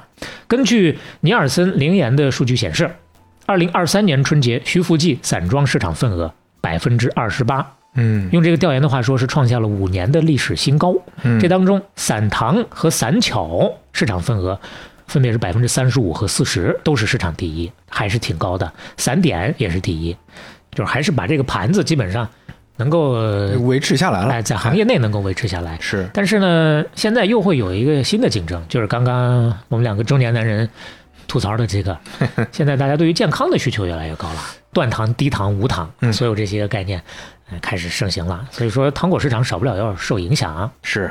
你像我之前在公司里的那些同事，除了正常吃饭，休息时间大家吃的喝的这些还是相对比较注意饮食的这种健康的。嗯你说吃的东西一般也都是坚果，还有就是少糖低糖的一些点心，嗯对吧？喝的东西也从以前呢，我记得我们年轻的时候，对吧？一天三瓶汽水都无所谓，嗯是 对啊，慢慢的就变成喝茶了，对吧？喝茶还有大量的喝咖啡，是那说到这个茶呢，哎，哎，农夫山泉东方树叶，哎啊零糖、零脂、零卡、零香精、零防腐剂，清洁配料表，健康无负担。而且还有一点很重要，不使用茶粉，精选优质茶叶和原料，保留了原茶的色香味，还原了传统中国茶的味道。是，而且喜欢不同口味的朋友也可以有不同的选择。嗯红茶、绿茶、茉莉花、青柑普洱、乌龙茶。没错啊，我个人最喜欢的哎，好像我们俩都喜欢的是一样的。我个人最喜欢就二三年出的那个新品黑乌龙，嗯它不冲，略带点儿甘甜，是无糖胜有糖的这个感觉。对，我也很喜欢这个茶。之前是喝它原来的那个乌龙茶，但是现在这个黑乌龙，我觉得更喜欢了，因为它的口味更浓郁一点。它有小瓶装，也有大瓶装。常规的呢是五百毫升，小瓶的三百三十五毫升，哎嗯适合一人小酌啊。现在还有九百毫升，啊，摆在我们桌上，我们正在就就干了一半了。 干了一半的这个超大瓶，哎特别适合过年聚会，大家一起分享。所以说你视场景不同，可以选择中杯、大杯、超大杯。哎嗯，这个超大瓶确实挺实惠啊，你不得不说这个九百毫升，嗯，差不多是成年人一天一大半的饮水量，确实过瘾哎啊 你主要你像我爱人啊，他哎这不能不能这么说了吗？ 已经还是说夫人吗？你不是啊？这不到年纪了吗？ 你像他平时就不爱喝水，哎，给他这么一大瓶嗯九百毫升的，那他管他一天的量，这样你就可以监督他哎啊，这也是对家人的一种关怀。对，当然说到底，最后还是得拿数据说话啊，看看这个行业的数据分布。根据 AC 尼尔森的数据，东方树叶上市以来已经连续十二年占据百分之五十以上的市场份额，就无糖茶的品类百分之五十以上。过去十二个月的增速超过极饮茶行业整体增速九倍以上，就这个数据还是很吓人的。嗯，就光看离离我们最近的这一年滚动的数据，你就知道这几年大家对于健康的需求有多刚了。是，所以说以前过年串门的时候，基本上必有八宝粥。现在呢，东方树叶会是你不错的一个选择了。嗯。说说八宝粥，那 这这这都怎么串的呀？都硬说，我还在想这个， 哎，为什么要必有八宝粥？嗯对呀，是 是呀，我们 反正你喝八宝粥非得就茶吗？你喝茶非得就八宝粥吗？你别硬说，你这一个甜一个不甜。好好好， 你说的都对。说说八宝粥嗯啊。一九五八年，一个叫做陈清渊的男人出生在了厦门马塘村。嗯这个村呢，虽然是三面环山，但是藏不住水。嗯一到旱季的时候啊，大小水井都见了底了。嗯要是赶上年景不好啊，颗粒无收也是有可能的。嗯久而久之呢，厦门当地形成了一句谚语，叫做“有钱不借马塘人，有女不嫁马塘郎”。嗯就像之前咱们讲过大邱庄一样啊，有女不嫁大邱庄，押的都是一样的韵。是，昂啊，江洋折，这这解释个啥？这越是日子苦 啊，就越是顾不上教 育。嗯所以说，当地的孩子呢，一般，嗯、读完小学就回家种地了。嗯，陈清渊的哥哥呢，也是这样的，哎，读到小学开始干活，但是到了陈清渊这儿，传说他小时候有一个老道士给他卜了一卦，嗯说此子将来必成大器呀、嗯咱也不知道他爹当时花了多少 钱，但是这钱花的值。嗯听得他爹那叫一个激动啊！当即表示砸锅卖铁，我也得供出儿子读书来。哎呦，万幸陈清渊自己也争气，嗯一路还真就学下来了，成了村里的第一个高材生啊！嗯有多高？高中生啊，嗯啊， 那在当时可能也是很高的学了历不得啊了！了你不想得。啊小学的上完就不上了，是啊，中间还隔着一个初中的天堑呢。嗯， 那他高中毕业之后呢，就回村当了生产我真没不知道你在干啥，不知道你后边想说啥，回村就当了这这都是啥呀？ 不知道你在说 啥。 我想说当了生产队的 驴。你再说前面你想说哎说驴啥？作敏的时候啊，他会计嘛，嗯啊，这梗到这儿就没意思 了。这你这个梗就是自己乐了， 二十万人那一脸懵逼，这是啥呀？这是呃这起笑点为什么这么低呀、小磊啊？毕业之后回村当了生产队的会计，嗯后来呢干到了公社的干部。嗯，哎，恰恰因为。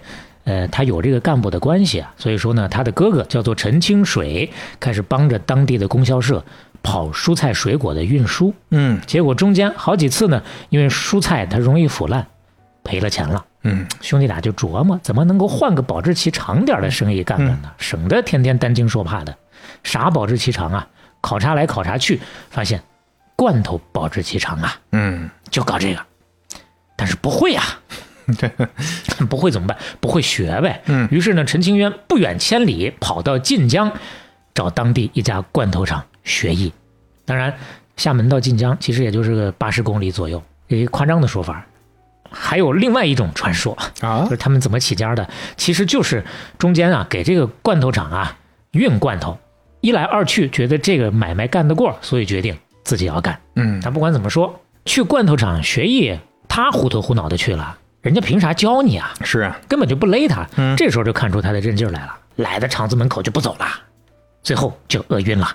对的，这这这也太惨了吧？这厂长呢也不知道是怕了还是被他给打动了，嗯，立马就倾囊相授。你想学啥，跟我来， 我全都教给你。啊这，这就行了。嗯，于是乎，一九八五年六月，陈清渊学成下山，跟哥哥一起又嘎获了六名同村的青年，嗯以股份集资的方式凑了三万，办起了全县第一家罐头厂，哎呦厂名兴华，啊，可取得振兴中华的意思吧。嗯然后五年之内毫无起色，嗯，没赶上那个时候啊。因为当时没有门路啊，嗯客户不稳定，所以说饥一顿饱一顿的。工厂呢，算下来一直打不平，一直都是赔钱的。嗯，结果这眼看就要挺不下去的时候，想娘家人来堂兄 了，对对，这回是真堂兄，哦陈情渊的媳妇儿的一个远房的堂兄哦，啊、说起来是当地的著名华侨，新加坡那会儿的纸业大王。嗯，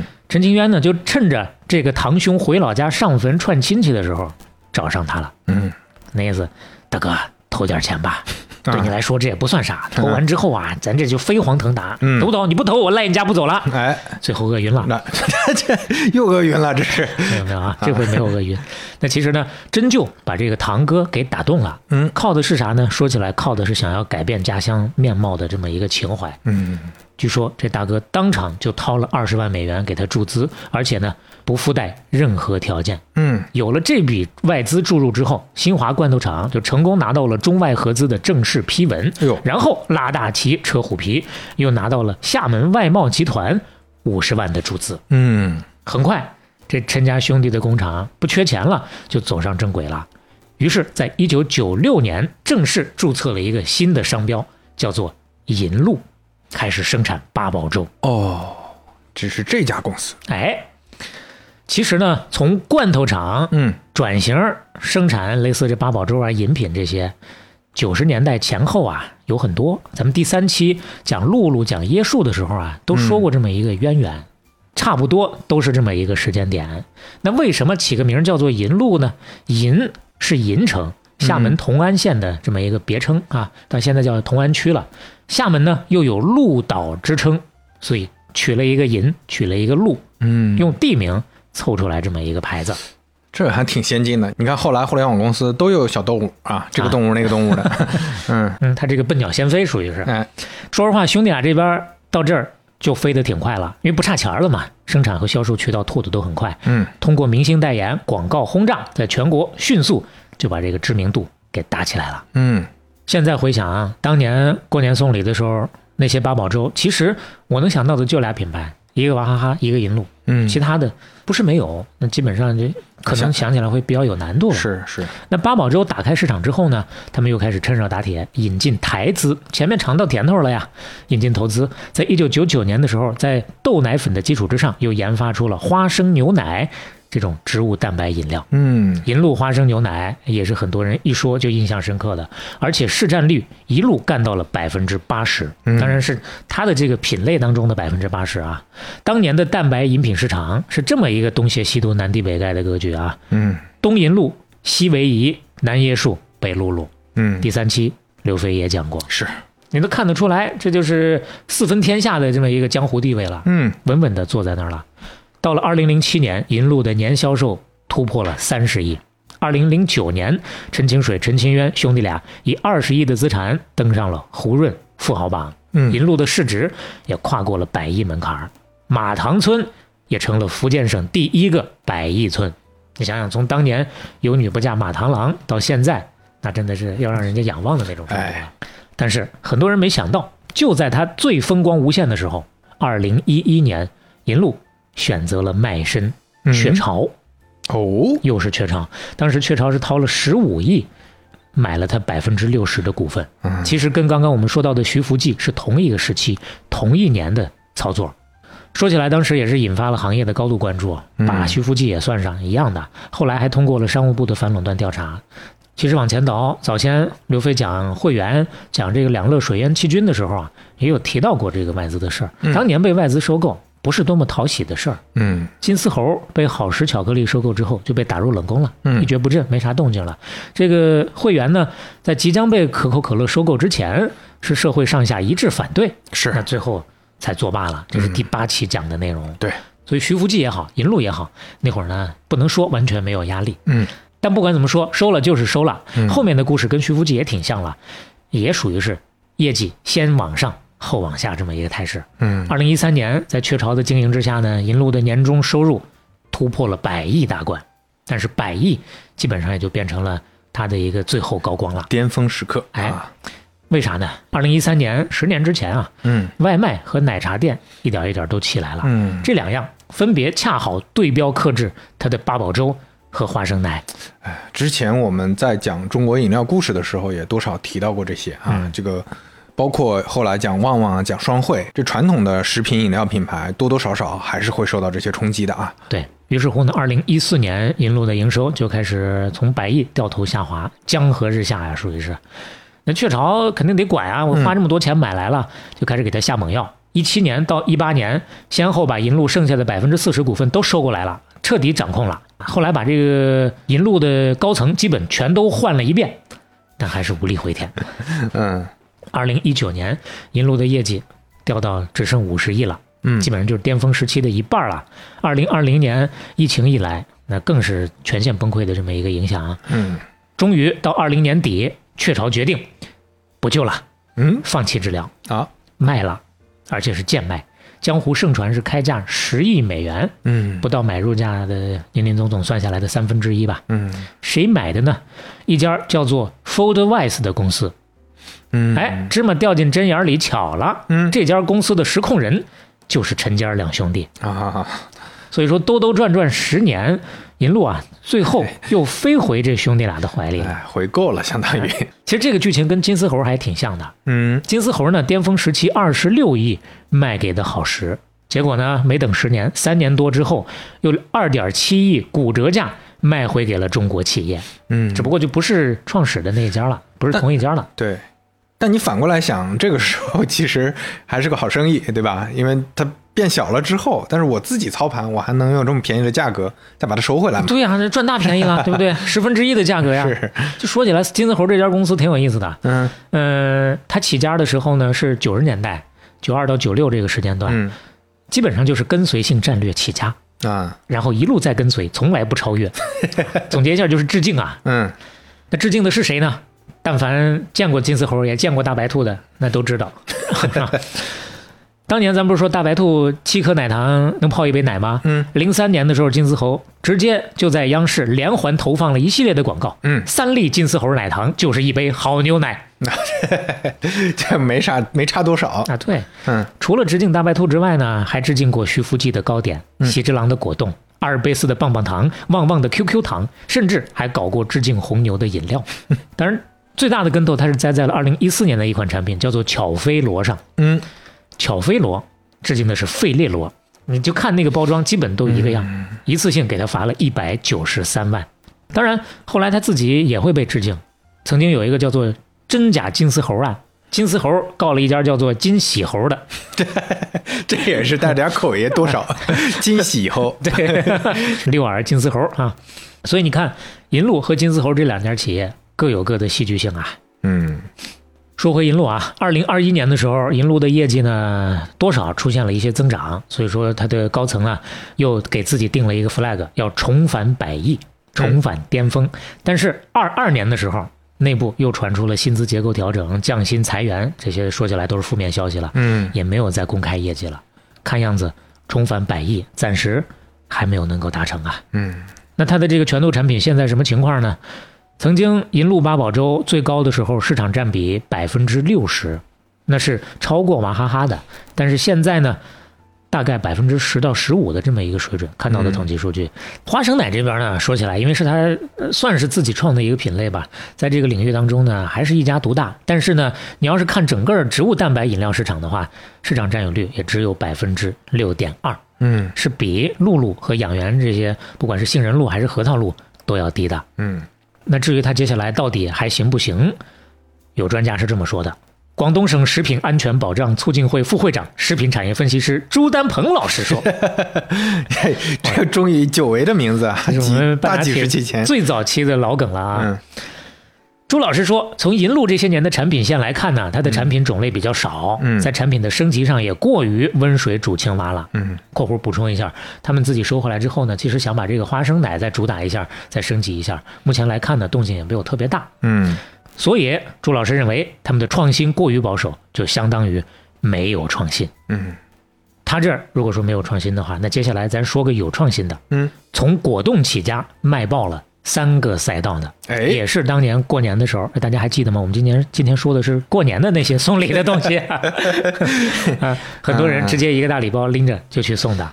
哎，不是你让我猜一猜啊，果冻，反正我就知道喜之郎了来啊，别的也想不到。 对，没错儿。所以说呢，果冻肯定绕不开喜之郎。嗯接下来我们就来说说它。现代果冻最早起源于西方，后来呢，日本人把它做成了包装食品，然后一九八五年进入到了中国。嗯，那准确说应该是，呃，一九八五年中国本土企业正式开始生产果冻，当时是天津的叫做长城食品，然后第二年。一九八六年，深圳市琼椒工业公司推出了叫 SAA 牌的果冻，这两家的产品都是一上市就异常火爆，供不应求。嗯再加上果冻这个技术，当年来说技术难度不高，所以很快全国各地的各种厂家都遍地开花了，都开始弄果冻。当时呢，深圳地区的工业也开始快速发展了，大小的工厂也是越来越多。这当中，果冻工厂就尤其典型。这里头有一家的掌门人叫做李永军。嗯上海海洋大学食品工程专业毕业。刚毕业的时候，其实是进了一家中国台湾的食品公司做市场推广，而且一路干到中层，看得出来还是有本事的。结果到九二年南方谈话之后，人心思动，小李也坐不住了，嗯于是第二年就辞职下海，拉上自己的两个兄弟，四处筹了四十万的创业资金，一番考察，在深圳宝安成立公司，开始干果冻厂。嗯，之所以他要干这个，是因为他发现这玩意儿利润有点高啊，哦，而且行业到那个时候，八五年开始有第一家厂，到九二年发展了七八年了，虽然入局者不少，但是他发现没有一个叫得响的品牌，所以他就雄心勃勃的来了。嗯，那他的品牌，那就是喜之郎啊。哎，喜之郎乍一听，会让人觉得是一个日本品牌，这怪怪的嘛。啊，包括他那个形象，看起来也像个日本小伙子，嗯，但其实呢，完全没有这方面的因素。之所以叫这个名儿，是源于一个美丽的错误。嗯，他们最开始给自己起的其实是一个英文名儿，哎叫做 “strong”，寓意是健康强壮。这一个，这这，哎呀，不知道草土从哪儿土起，这为啥呢？有说法是他最开始想打的是这个儿童市场啊，想所以要让茁壮成长。哎对啊行吃果冻茁壮成长，确实也怪怪的啊。有这种说法。这高乐高这这么想想，确实起人家名字起的还挺好的。哎，对，高乐高当时也打了一个喝高乐高让你能长高这么一个，其是啊实也是青少就年。是这个意思嘛，嗯对对，那 strong 这个名儿想出来之后呢，他就天天的在家也叨念，嗯在家里头他妈就听见了，妈又不懂英文，就给听岔劈了，就听成喜之郎了。当时还怼了一句：“你都还没结婚，没有喜，哪来的喜之郎啊嗯， ？”strong 喜之郎，他一听，哎，哎，还可以啊，挺喜庆啊，挺有东方特色，那就把它定成中文名吧，就这么来的。嗯现在厂子有了，名字有了，接下来就是怎么才能做大做强的问题了。嗯他呢想的就是做差异化，跟当时市面上所有的其他的果冻分开来，优先切入的就咱刚刚说的儿童市场。他把产品的这个规格、包装都自己做了量身的设计定做，整得五颜六色的、可可爱爱的，分分钟让小朋友看完之后就走不动道。家长不给买，那就哈巴聊天，一哭二闹三上吊，主打一个老太太吃麻花，软磨硬泡。这个策略很成功，其实，嗯单点切入打开了儿童市场之后呢，尝到甜头了，完了他也意识到，哦，原来品牌确实很重要。嗯后来大家买果冻，小孩果冻认的就是喜之郎了，但是他又不想在儿童品牌这儿困住，所以说呢，他就跟全公司提出，下一步我们必须扩大市场，嗯喜之郎要做全国性的大众品牌，哎要把销售产品转换成经营品牌。嗯这话现在大家都会说，觉得稀松平常啊。但是话好说，具体怎么做呢？难起来了啊， 打广告。 嗯从一九九六年开始，李老板斥巨资开始在央视黄金时段做投放。前面讲过的那么多的品牌，都是靠当年的央视广告创造出的商业传奇啊。是哎，喜之郎这个策略也成了。说一些具体的，大家可能会有印象。一九九八年的时候，泰坦尼克号火了，他们嗯请了当时的金童玉女陈龙和霍思 燕，这我还以为这请了小李子呢， 这我泰坦尼克号火了，请了成龙，这话接的陈龙啊，陈龙，啊，成龙， 那请小李子能请得起吗？ 在在国内来说，现在当时也是美翻了、帅呆了的那种啊、你马斯克上播客火了，请了肖磊， 那我也很荣幸，这是是，呃就把这个泰坦尼克号的名名场面给翻拍了一下。嗯俩人呢拿着喜之郎的新品《水晶之恋》在船上深情对视，然后紧紧相拥。嗯，当时给观众的感觉，说实在的，四个字，惊为天人啊！嗯，来，我们稍微的回顾顾一下，哎。哎呀，是个确实拍的是一个非常言情偶像的那种场景啊，对，就是这个广告往外一打，卡着当年情人节推出来的新品《水晶之恋》，嗯立刻卖爆，成功就把成年人这个市场给打开了。哎，当然，说起来，喜之郎的经典广告还是有很多的。嗯我们再来看看这个，我当过真喜之郎，咿呀咿呀哟，我们爱吃喜之郎，咿呀咿呀哟。喜之郎好味道，又甜又爽真奇妙。你来唱，我来跳，喜之郎和我开心笑。我们就要喜之郎，咿呀咿呀哟，我当过真喜之郎，咿呀咿呀哟。果冻布丁喜之郎。我们把一个三十年广告大合集的链接放到 show notes 里，大家可以过去回忆一下，看看哪个是你那个成长的时间段看到的。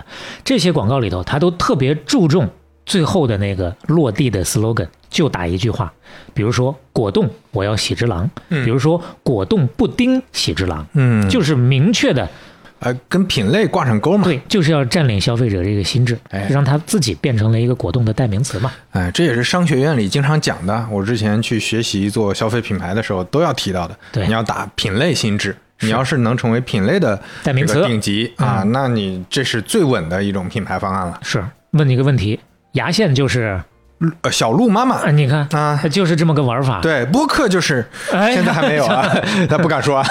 那你说到瓶装茶饮料，那就是哎，是啊东方树叶。哎，那喜之郎这个广告策略确实是很成功，就是泰坦尼克号一九九八年这一年，喜之郎就开始垄断中国果冻市场了。嗯巅峰时期二零零一年，它曾经占据了整个中国果冻市场百分之七十的份额，生产规模和销量都是全球第一，年销售额二十亿以上的，当时这么一个水平。嗯那对他来说，其实从九八年开始就阶段性的到顶了。他发现多余的市场广告再投放啊，就没有办法给公司带来更明显的一个新增量了。这个叫边际 ROI 不高啊。哎，是是是。那这个时候呢，摆在他面前的就是两种选择：嗯第一，开拓果冻之外的其他品类的赛道，再哎去打其他的；第二呢，果冻品类里面我继续的来开发创新，原来这些卖的差不多了，到顶了，我再搞一些新的果冻的需求，刺激新增长。嗯，那这两个方向，他选了哪一个呢？嗯，成年人都要。那、嘿嘿都试一试嘛也。对，其实说实在的，咱到现在半打铁说到这么多的消费品，大家可能都会去想办想方设法的做全品类，嗯只不过呢，没有那么成功罢了，最后还得靠大单品。但是它确实挺成功的。嗯九八年这个事儿成了之后呢，第二年九九年，喜之郎乘胜追击，推出了果冻历史上第一款可以吸的果冻，哎，并且起名叫做 “CC 果冻 爽”。哎，说到这个，那这个也是童年回忆就袭袭击过来了啊。对，这算是果冻史上一个里程碑式的创新了。对，你要说当时主要是就图这个新鲜，就觉得啊这个东西没吃过呀，没尝过呀。但是你真吃过之后，你确实觉得它比原来方便啊。嗯原来拿个勺㧟个勺，而且我最讨厌的就是果冻一撕那个皮儿，那个汁啪啊就粘手上了，对哎呀，都那个露出来费劲了啊。来回忆一下当年这个广嗯告，我印象最深的其实是喜之郎 CC 的这个广告。 嗯，嘴馋吗？西之郎 CC 可以吸的果冻，CC 维 C 果冻爽，丰富维生素 C，好吸好吃好爽，喜之郎 CC 补充你我我的维 C。说实话是一点印象都没有。啊哈，哦，你对这个没有印象？ 对，我对这个是印象最深的。嗯看来咱小时候确实这个看的也还不是一样的东西。是那你要不再看一眼这个？我就喜欢你，喜之郎 C C 可以吸的果冻。呀，这个可是国民偶像了哎啊，，这周杰当伦时了的宇宙顶流啊！嗯你看，一个 CC 其实是前后这已经是差不多跨了快十年了，嗯还在继续的请宇宙顶流打广告。当时周杰伦一句“我只喜欢你”，那嗯击中了无数的年轻人（括弧现在的中年人的心 呐）。这就别括弧了， 这老是这个 搞的，当然，说说实话，这个广告可嗯能并不是所有人印象都会呃比较深刻。食品饮料领域，周杰伦，你想想，你印象最深的广告是啥？ 优乐美嘛，哎，我是你的什么？你是我优乐美，啊，原来我是奶茶啊。这样我就可以把你捧在手心了。哎呀。哎呀，哎呀，哎呀，这个浑身这个难 受，哎呀，这现在起鸡皮疙瘩 了，是吧？这个真的，你现在说的话，那比张翰还张翰， 这油油的这冒泡了已经。但是当年可了不得，嗯，优乐美的广告打出来之后，嗯，那是火遍大江南北，是并且传了这么多年，嗯我俩没有串通啊。问他是啥，刘维第一时间想到的就是他，可能你想到的也会是他，嗯。二零一三年的时候有一个统计，号称有十八亿人喝过优乐美奶茶，嗯奶茶的销售突破三十亿，是啊，这是喜之郎搞的。就是相当于喜之郎的一个自己的品牌啊，一个对新品牌啊。对，而且除了优乐美，说实话是在优乐美之前两年，嗯他还打了一个经典的品类，哎呦，又进入到了另外一个赛道，嗯，啥呢？再来看看这个广告，妈妈，哎，什么香香脆脆是我美好时光海苔，什么让我健康快乐成长，时光海苔，什么开心相伴共度美好时光海苔，我们三个就是幸福快乐的一家。美好时光海苔，好营养更香脆。海苔，我要美好时光。哎呀，这个也是印象太深刻了啊！这个确实是春节期间很容易想到的，对大家合家欢，看个电视啊，顺便就喝口茶，然后同时嗯吃个海苔，哎 吃个海苔是，当年靠着这个吉祥三宝把这个也给打火了。嗯，海苔，我要美好时光，和之前他那个果冻，我要喜之郎一样的打法，嗯，啊都是占领只给品类是对这个美好时光，它是零五年开始搞的，一年就营收过亿。嗯，本身之前国内海苔市场啊就没啥动静了，它这一搞瞬间重生，然后不同品牌、不同口味的海苔迅速开卷，从此国内海苔行业的新局面才正式拉开帷幕。哎呦，到一四年的时候，整个的喜之郎销售八十五个亿，二二年的时候超过百亿。嗯，但回过头去算，从最开始四十万下海做到八十五亿，他用了二十一年时间，让嗯销售规模翻了两万倍有余。从八十五亿到一百亿，他又花了八年时间。嗯其实这么算下来，首先增长速度确实已经慢很多了，其次呢，其实营收组成也不一样了。后来这些年，喜之郎其实除了咱看到的这三个赛道之外，陆续还进军了煤炭、地产、银行这些新领域。有的是投资，比如说有三四次进入到包括中国神华在内的上市公司十大流通股东的这个名单里面；有的是自己做的，比如说这个银行。嗯那主业果冻这边呢，整体上相比当年动静就越来越小了，有可能也在不断的研发、改进、投放市场，但是外界已经没看到更多的大动作了。嗯，而且很重要的，对于果冻的一个打击是什么？二零一二年四月的时候，当时央视每周质量报告爆出了一个事儿，叫做皮革废料所产明胶被制成药用胶囊。嗯，爆了很多内幕，全国都在关注。完了呢，恰恰在这个事儿之前，当时还是央视的主持人赵普发了一个微博，说果冻、老酸奶可能会使用工业明胶。哎，这俩事儿一连上，而且当时他还说。不能多说了，但是呢，有内部人士啊给我爆料，完了，那内部人士是什么呢？经济观察报的记者嗯在微博上就转了他那个，并且说了一句：“哪天你们扔了双皮鞋，转眼就进你们肚子了。”哎呦，就这话一说了不得呀！虽然之后过了没多久，这俩人就把这个相关的微博都删了。嗯但是呢，从此开始就总有大人吓唬小孩儿。是你吃果冻，你就是吃烂皮鞋。哎呀，杜明胶事件当时导致了很多家果冻企业产品下架啊，包括再往后一四年央视三幺五晚会。也曝光了蜡笔小新啊、雅克等等这些企业上游供应商用有毒明胶的原料，嗯后来呢，其实说下来，目前看到的公开报道，经过相关质检部门检验，都是符合质量标准标准的。是但是，毒明胶这个事儿的负面影响，就在很多人心里种下了，是啊，到现在也就敬而远之了。说起来呢，果冻也更多变成了一种怀旧食品了。是广东省食品安全保障促进会副会长、食品产业分析师朱丹鹏老师表示， 嗯，果冻赛道已经没有任何机会了，因为它属于传统品类中的传统。嗯，但是你要让我看的话，我觉得也不一定啊。哎，呃，根据我有找到的中研网发布的报告数据显示，目前国内的果冻企业超过三百家，果冻市场规模约莫还有两百五十个亿呢。中国还是全球最大的果冻生产国和消费市场，每年甚至还以两位数在增长。所以说，从另一个角度来看，有人会觉得果冻市场接下来还是潜力巨大的，嗯只不过不是之前的那些个传统的果冻了、对，现在新兴的果冻产品比较火爆的是什么呢？哎蒟蒻，我正正想说这个，哎，啊，蒟蒻，我刚才其实想说的是啥？就是果冻这个产品，其实它的口感和味道都还是挺好的，嗯它可以当成一个健康零食。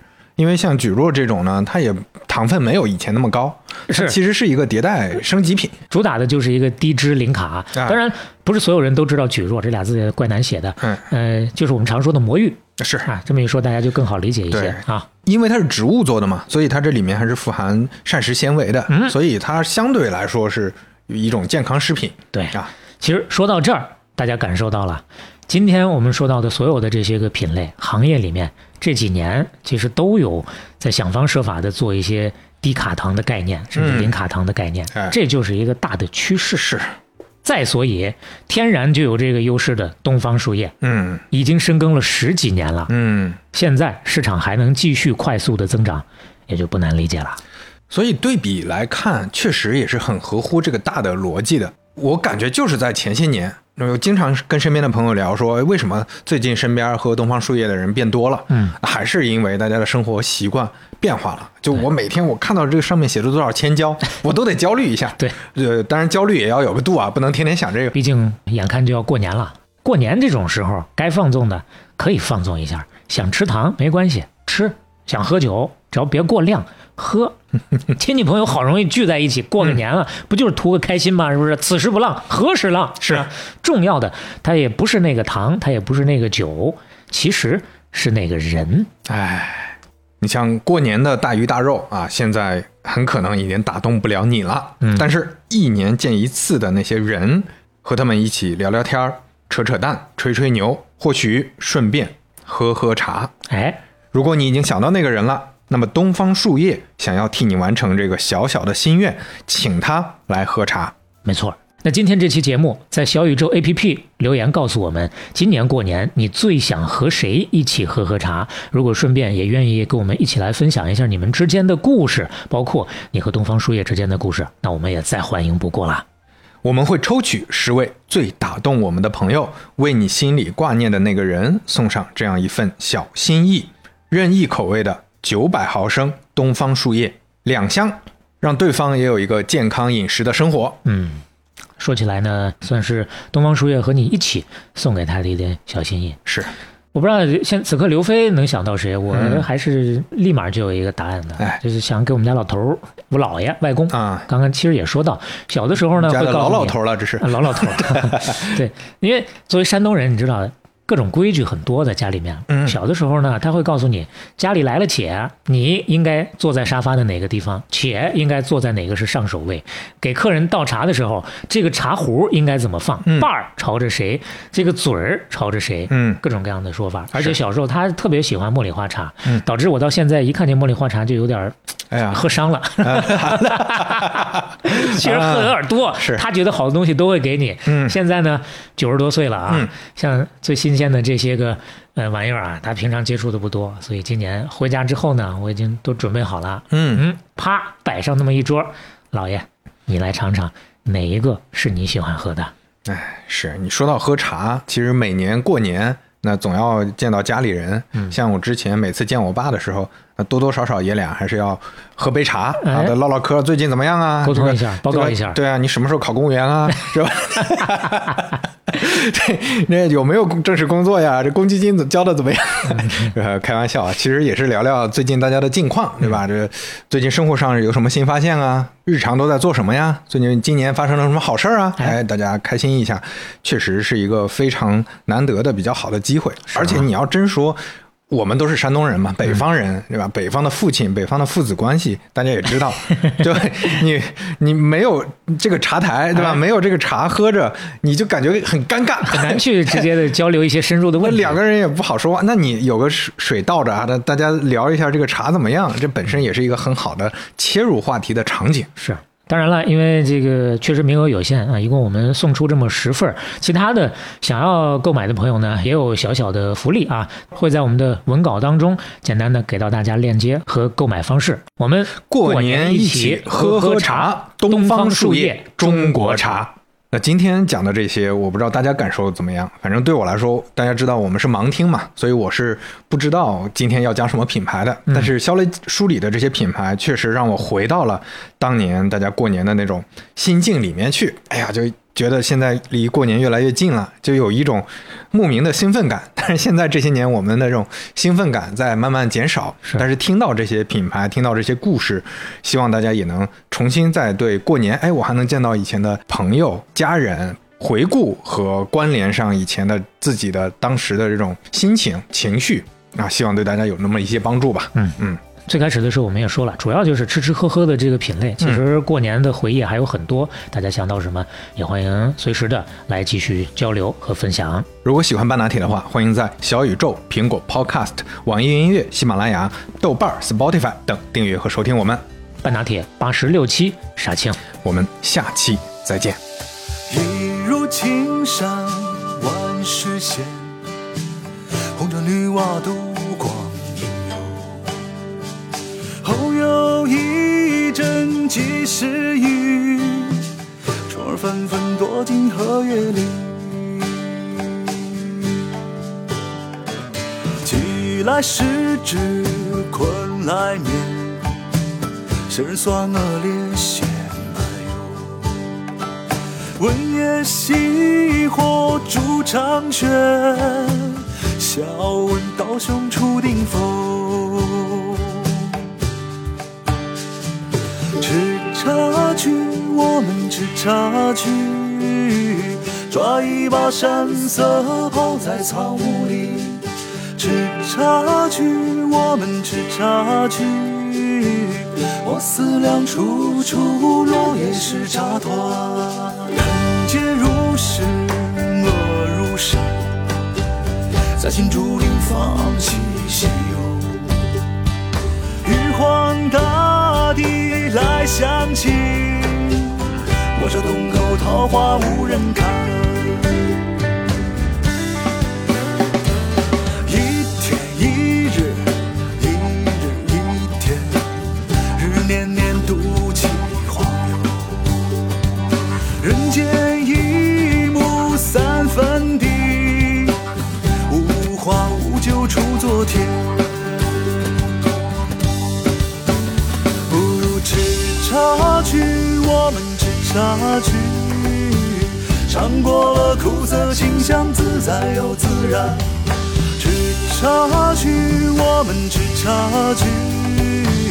我眼中的繁华，都沉浮在茶底里。吃茶去，我们吃茶去，尝过了苦涩清香，自在又自然。吃茶去，我们吃茶去，我眼中的繁华，都沉浮在茶底里。来，片尾彩蛋嗯念评论。今天我们说的是第八十四期新加坡的崛起之路这期啊，嗯哇，这期真的有好多有切身体会的朋友们在给我们分享好多的信息， 嗯光这最后这彩蛋估计要挺长的。首先呢。有请专程给我们发了一个邮件到我们的白拿铁幺六三点 com 哎的朋友嗯是 Vicky，嗯前面恭维的部分呢，我们就自己呃这 这私下分享啊对哎。 呃，他说我读过李光耀的自传和《观天下》那本书，嗯对他的人品、经历和成就都非常的敬佩。他是政坛当中非常少见的精英知识分子。是 YouTube 上有一些他和记者的对谈，一般记者都会挖坑给这些政治人物，但是呢，李光耀出身法律系，几句话就能把记者变得无话可说，真的非常厉害。嗯另外，他着重提到啊，他说我觉得他的妻子也值得一提。呃，他当年呢在来福士读书的时候，成绩是第二名，第一名就是他未来的妻子柯玉芝。这个我们其实，在八十二期稍微的讲过一点儿。嗯他说这两人呢是不相上下，他们在英国求学的时候已经秘密的登记结婚了，但是坐船回到新加坡的时候，因为没有举办正式的婚礼，双方家庭也不知道两个人的事儿，所以只能分开下船。哎呦他们后来在新加坡完成了一系列礼节之后，才住在一起。柯玉芝也是非常厉害的律师，据说跟马来西亚的淡水引进协议就是经过了柯玉芝的重重审核，确保了新加坡的利益。嗯，确实，伉俪情深啊。最开始的时候呢，柯玉芝牺牲的会比较多，但是是真正等到晚年，呃，其实柯玉芝的这个身体不是特别好。嗯李光耀其实自己亲身照顾她的时间还挺多的，哎，这是相互的一个陪伴。嗯呃，回到 Vicky 啊，他说我之前去台湾出差，跟几位新加坡人有过接触，他们的工作时间真的不分白天黑夜。嗯当时大概是晚上八九点，早就过了工作时间了。他们正在站台上等高铁，基本上就是几分钟的时间就要上火车了。但是那几位新加坡的都拿着手机一丝不苟地打字回邮件。嗯他说我非常震惊，问他们你就没有 work life balance 吗？嗯不会平衡一下吗？他们说我们新加坡讲的是 work life integration。哎，我们这是工作和生活要融为 一体。哎，然后呢，他说他们还跟我讲了人民行动党怎么在新加坡选举当中保持优势。原来啊，他们在选举之前会派一些人到处走走，嗯比如说去咖啡厅、报摊、商店偷听。老百姓的 讲话，预测选举的形势，哎然后政府呢会根据选举形势的变化重新划分选区嚯，确保人民行动党能在大部分选举当中占优势。哎呦，这个咱就不知道到底有多大的可行这性个了。都包括他在这个选举当中影响的权重有多大？哎啊，这个不一定啊。完了，最后他还说，新加坡政府非常注重培养精英。嗯他们说，学生在小学的时候就会参加 aptitude test 啊，类似于啊智商测试。测试当中特别优秀的学生都会被挑选出来，政府会给奖学金和各种资源进行培养。这些学生后来大多数也进了政府，担任高层职务。哎，谢谢 Vicky 啊，给我们补充了非常多的信息，而且呢，把它放在第一个算是起一个总领的作用，因为后面我们会、一会儿会听到其他的有几位朋友留言，分别说到了他提到的这些个方面的一些细节啊。哎，来，我们继续。有请阿追这位朋友，他呢分享的是在看《李光耀观天下》这本书的时候留下的非常深刻的对于呃新加坡国父的印象。第一点谈到的是人口问题，他说：“人口问题，这是国家继续发展道路之上必须解决的问题。在新加坡本地人口生育意愿快速下降的背景之下，引进外国务工人员可以暂时的缓解这个问题。但是融入本地环境的外国人生育意愿其实也不高。想要从根本上解决人口问题，只能从改变国人的生活理念和生育意愿入手，这是其一。其二呢，他印象深刻的还是人口问题。不过这次讨论的是怎么解决人口外流的问题。他当时很疑惑，说新加坡为什么会有人口外流的问题？后来他才明白，说这里的人口更多指的是人才。国父说，有能力做选择的人才，自然会选择最适合他发展的地方。旁边的记者就反问：难道这群人没有爱国情怀吗？李光耀的回答是：爱国情怀只是影响因素，不是决定因素。嗯现在能留下人才，最主要的原因是他们父母还在新加坡，等父母逝去，想移民的终归还会移民。哎，这是第二。第三，他也说到了政党问题。记者问。怎么看待有人说新加坡只是名义上的民主，但实际上是独裁国家这条儿？还说很多人对于国家部长们的高姿态非常的不满，觉得得给部长降薪，让他们更向人民公仆。国父的回答很坦荡，他说：“民众一直可以选择哪个政党上台，但是如果新加坡有一天成为了一个两党制的国家，两党争斗必然会导致新加坡沦为一个平庸的国家。只有在允许竞争的环境之下，依旧保持一党专政，才能证明新加坡依旧有出色的执政党。”关于部长薪资也是一样，如果民众渴望的只是一个看着顺眼的政党，那降薪就降薪吧。但只有高薪才能留下人才，只有出色的政党才能成就新加坡。嗯这是他对于李光耀观天下印象最深的几条。嗯，这本书确实还是非常经典的，大家有机会的真的可以买来读一读，看一看啊。嗯关于出色的政党这个事儿呢，其实咱那期也有提到，因为奉行的是一个实质上的精英主义，所以条条框框还是挺多的。有朋友在现身说法了，这位留言地址显示美国的朋友叫做 我只听半打铁。 哎呀，这个名字你看看多不好意 思。因为他说他是从 Spotify 转过来的，啊所以来了这个小宇宙留言之后呢，大概就直接起了这么一个名字。嗯谢谢啊，特别感动。他说我想聊聊在新加坡的经历，呃。他说：“我大概是零三年之后，小五去了新加坡，就小学五年级，啊一直到中四初中中学四年级，四年级啊，毕业到了美国，嗯在美国待了快十五年了。但是新加坡对他的影响，尤其是性格，其实更大一些。嗯，新加坡人性格循规蹈矩，不愿意也没有办法承担很多风险。一方面呢，是因为新加坡对于失败者并不包容，以及一旦失败就很难翻身，这点可以体现在教育制度上。嗯，虽然他说我一直都是在华侨中学这种好学校里读书，但还是感觉到压力非常大。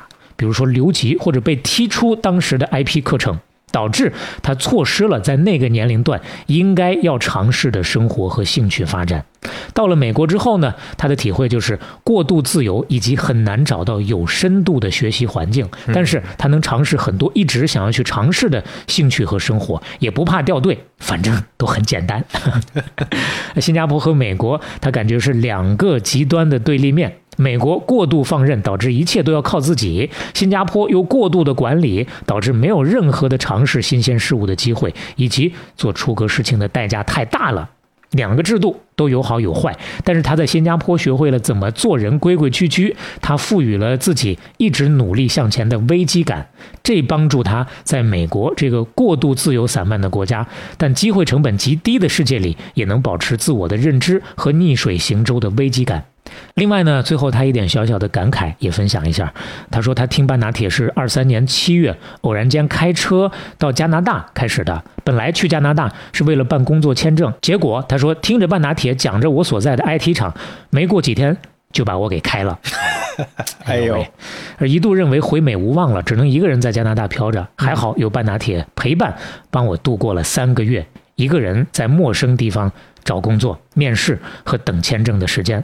好在半拿铁够长，可以让他忘记烦恼，一直有活力的去准备。现在呢，他已经成功回到美国了，哎呀还去了更好的大厂，工资涨了百分之二十。哎呦，哎呀，恭喜恭喜恭喜！真棒！最后呢，他说非常感谢半拿铁一路的陪伴，哇，啊也非常感谢只听半拿铁这位朋友留了这么长的是啊一段感受，我我们也也替你高兴。我们也非常感动，而且我们确实没想到啊，我们就讲一个商业故事，嗯我们自己感兴趣的这些事儿，也能让大家一在这么多场景下能有陪伴。你就像前阵子我们跟石老板喝咖啡聊天儿，他说他前段时间动了个小手嗯术，在医院里躺着，就当时就靠听半拿铁啊，这个度过这个漫长时嗯光。哎，我们也觉得非常感动啊，很荣幸 啊。。呃，为表他的情谊，还特意又给我们一人又带了一盒羊羹是，结果发现跟我们之前自己买的 是一毛一样的，哎一毛一样，就说明大家都想到一块儿去了 是是啊嗯！再次郑重表示感谢 吧。那啊是，来，继续回来，依然是在新加坡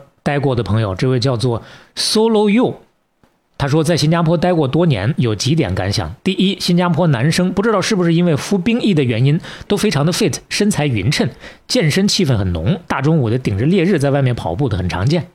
另外呢，他谈到了咱们那期有说到新加坡人讲究几个 C 啊，五个 C 都做到了之后呢，就算是好生活了。包括另外一位朋友叫做赤兔女，也单独给我们分解了一下这五个 C 啊。嗯，上一期是因为我觉得英语不够好，没好意思念。那既然大家谈到了，嗯没法不念了 啊。他说，呃，最开始的那五个 C 的概念，第一个是 cash，嗯第二个是 car，第三个是 credit card，第四个是 condominium，嗯公寓。啊，下一个是 Country Club Membership，嗯，呃，然后呢，他说这个是九十年代的标准了，到二零一九还年，变了，哎之后呢有新的五 C 的标准了，嗯，cash、culture、嗯 credibility、career，最后 convenience，嗯，确实是有所变化。是，当然，他说最后呢，新加坡也没有人提这些了，他把这五个都分解了一下。而刚刚我们说到的 Solo U 啊，他是单独把这个 condominium 拿出来说了一下。嗯他说这个公寓啊，condo 这条啊，跟我们说到的祖屋嗯，是两个概念。哦，公寓呢，对他们来说就相当于是商品房了。那当然就是咱们说的价格很贵的是那部分，条件很好，出门就是泳池的那种的配备，这是他反馈的一个情况。嗯，另外呢，咱们提到过张仪机场，他说张仪机场是全球最有效率的机场，没有之一。从张仪机场出发，非常安心，没有任何惊吓。之前到底是经历过什么？而每次落地张仪机场，总给我家的感觉。哎，另外呢，包括咱刚提到的赤兔女，包括这位 H D 八八零三三二这两位朋友啊，都提到了兵役方面的事儿。咱那期不是也说过嘛，服兵役呃扔到这个丛林里面，这两个朋友呢有所补充。H D 这位朋友说的挺有意思的，他留言地显示就是新加坡啊。他说朋友跟我分享的，啊他以前服兵役好像是被派去中国台湾的荒郊野外，到了晚上呢也没有手电筒，啥也看不着。他们连走了好几天，实在是累得不行了，然后脚下的地还挺平稳的，就直接在那儿休息了。结果第二天一睁眼，面前是一个遗照，环顾四周才意识到，他们昨天晚上在谁的坟场上睡着了。哎呦，这个经历那可真的是难得了啊，对，差点给他们吓死，赶紧把所有人叫起来，啥也没整理，提着包就狂跑啊！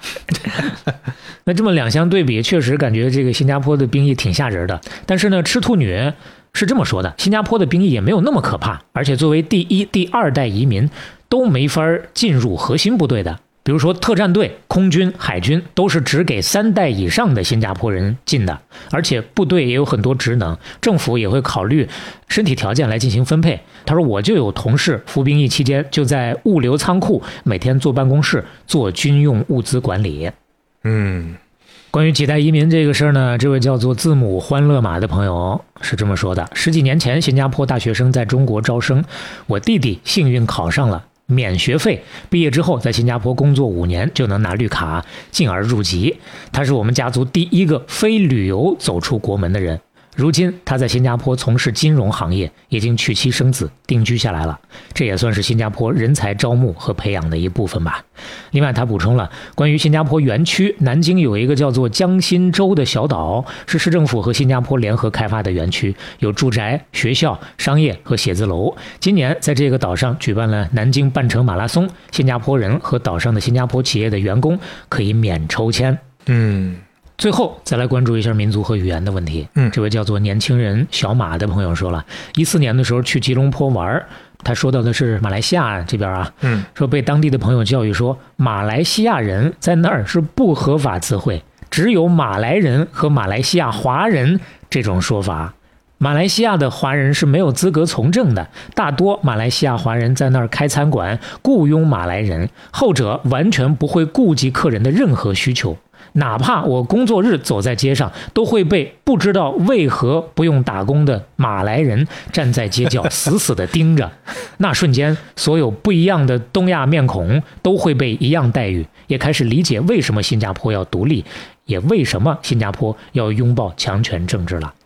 这是他自己的一个体验和反馈啊。嗯是当然，在他的这个留言后面呢，也有朋友跟上做了一个反馈，嗯叫做 MAT 七 V 的朋友说，真是这样。我马来西亚同学每次都纠正我，马来西亚人和马来西亚华人是不一样的。他自己是马来人，而我的另一位同学是马来西亚华人。每次我管另一位同学叫做马来西亚人的时候，那个同学都要纠正我说他们是马来西亚的 Chinese。感 觉骨子里还是会觉得他们之间是有分别的，还是可能稍带一点小歧视。这个小马就是上回我们在上海见到的那个姑娘，那个紫头发那个，哦， 是你呀、小马。那个小马，很有个性啊紫头小马，主族小马确实很能吸引人，有好几个人在他下面留言，是大概都是表达对于这个事情的认同。大力强说了，熟悉的场景，在急和在心都工作一阵子，严重感受到第二公民的种种不易。哎，是，这也是我们整个的这个东南亚系列大概跟大家稍微反馈的一点小小的背景吧。哎，最后，我们一个轻松一点的结尾吧。嗯，这位叫做黑狸猫嘿嘿嘿的朋友，这有多 黑？他留言地显示是福建。他说福建人去新加坡打车，用英语说了半天说不清楚，说了句闽南话，司机生气了，会说闽南话，你装什么假洋人？哎呀，这这个好玩儿，这说明当地很多人还是用闽南话的啊嗯对。，方言普及率还是高的。是好啦，今天呃确实是因为留言的比较多，还有很多蛮长的，我们我们就这个不一一的展开了。是嗯啊，比如说谢谢逐流随月光，谢谢 Samantha Song 等等等等。呃，大家想要了解更多的，也可以在我们的评论区再来补充一下，也有朋友列出了比较详细的一些链接是资料。好了，那嗯这期就跟大伙儿聊到这儿。半拿铁八十六期真杀青。大家拜拜。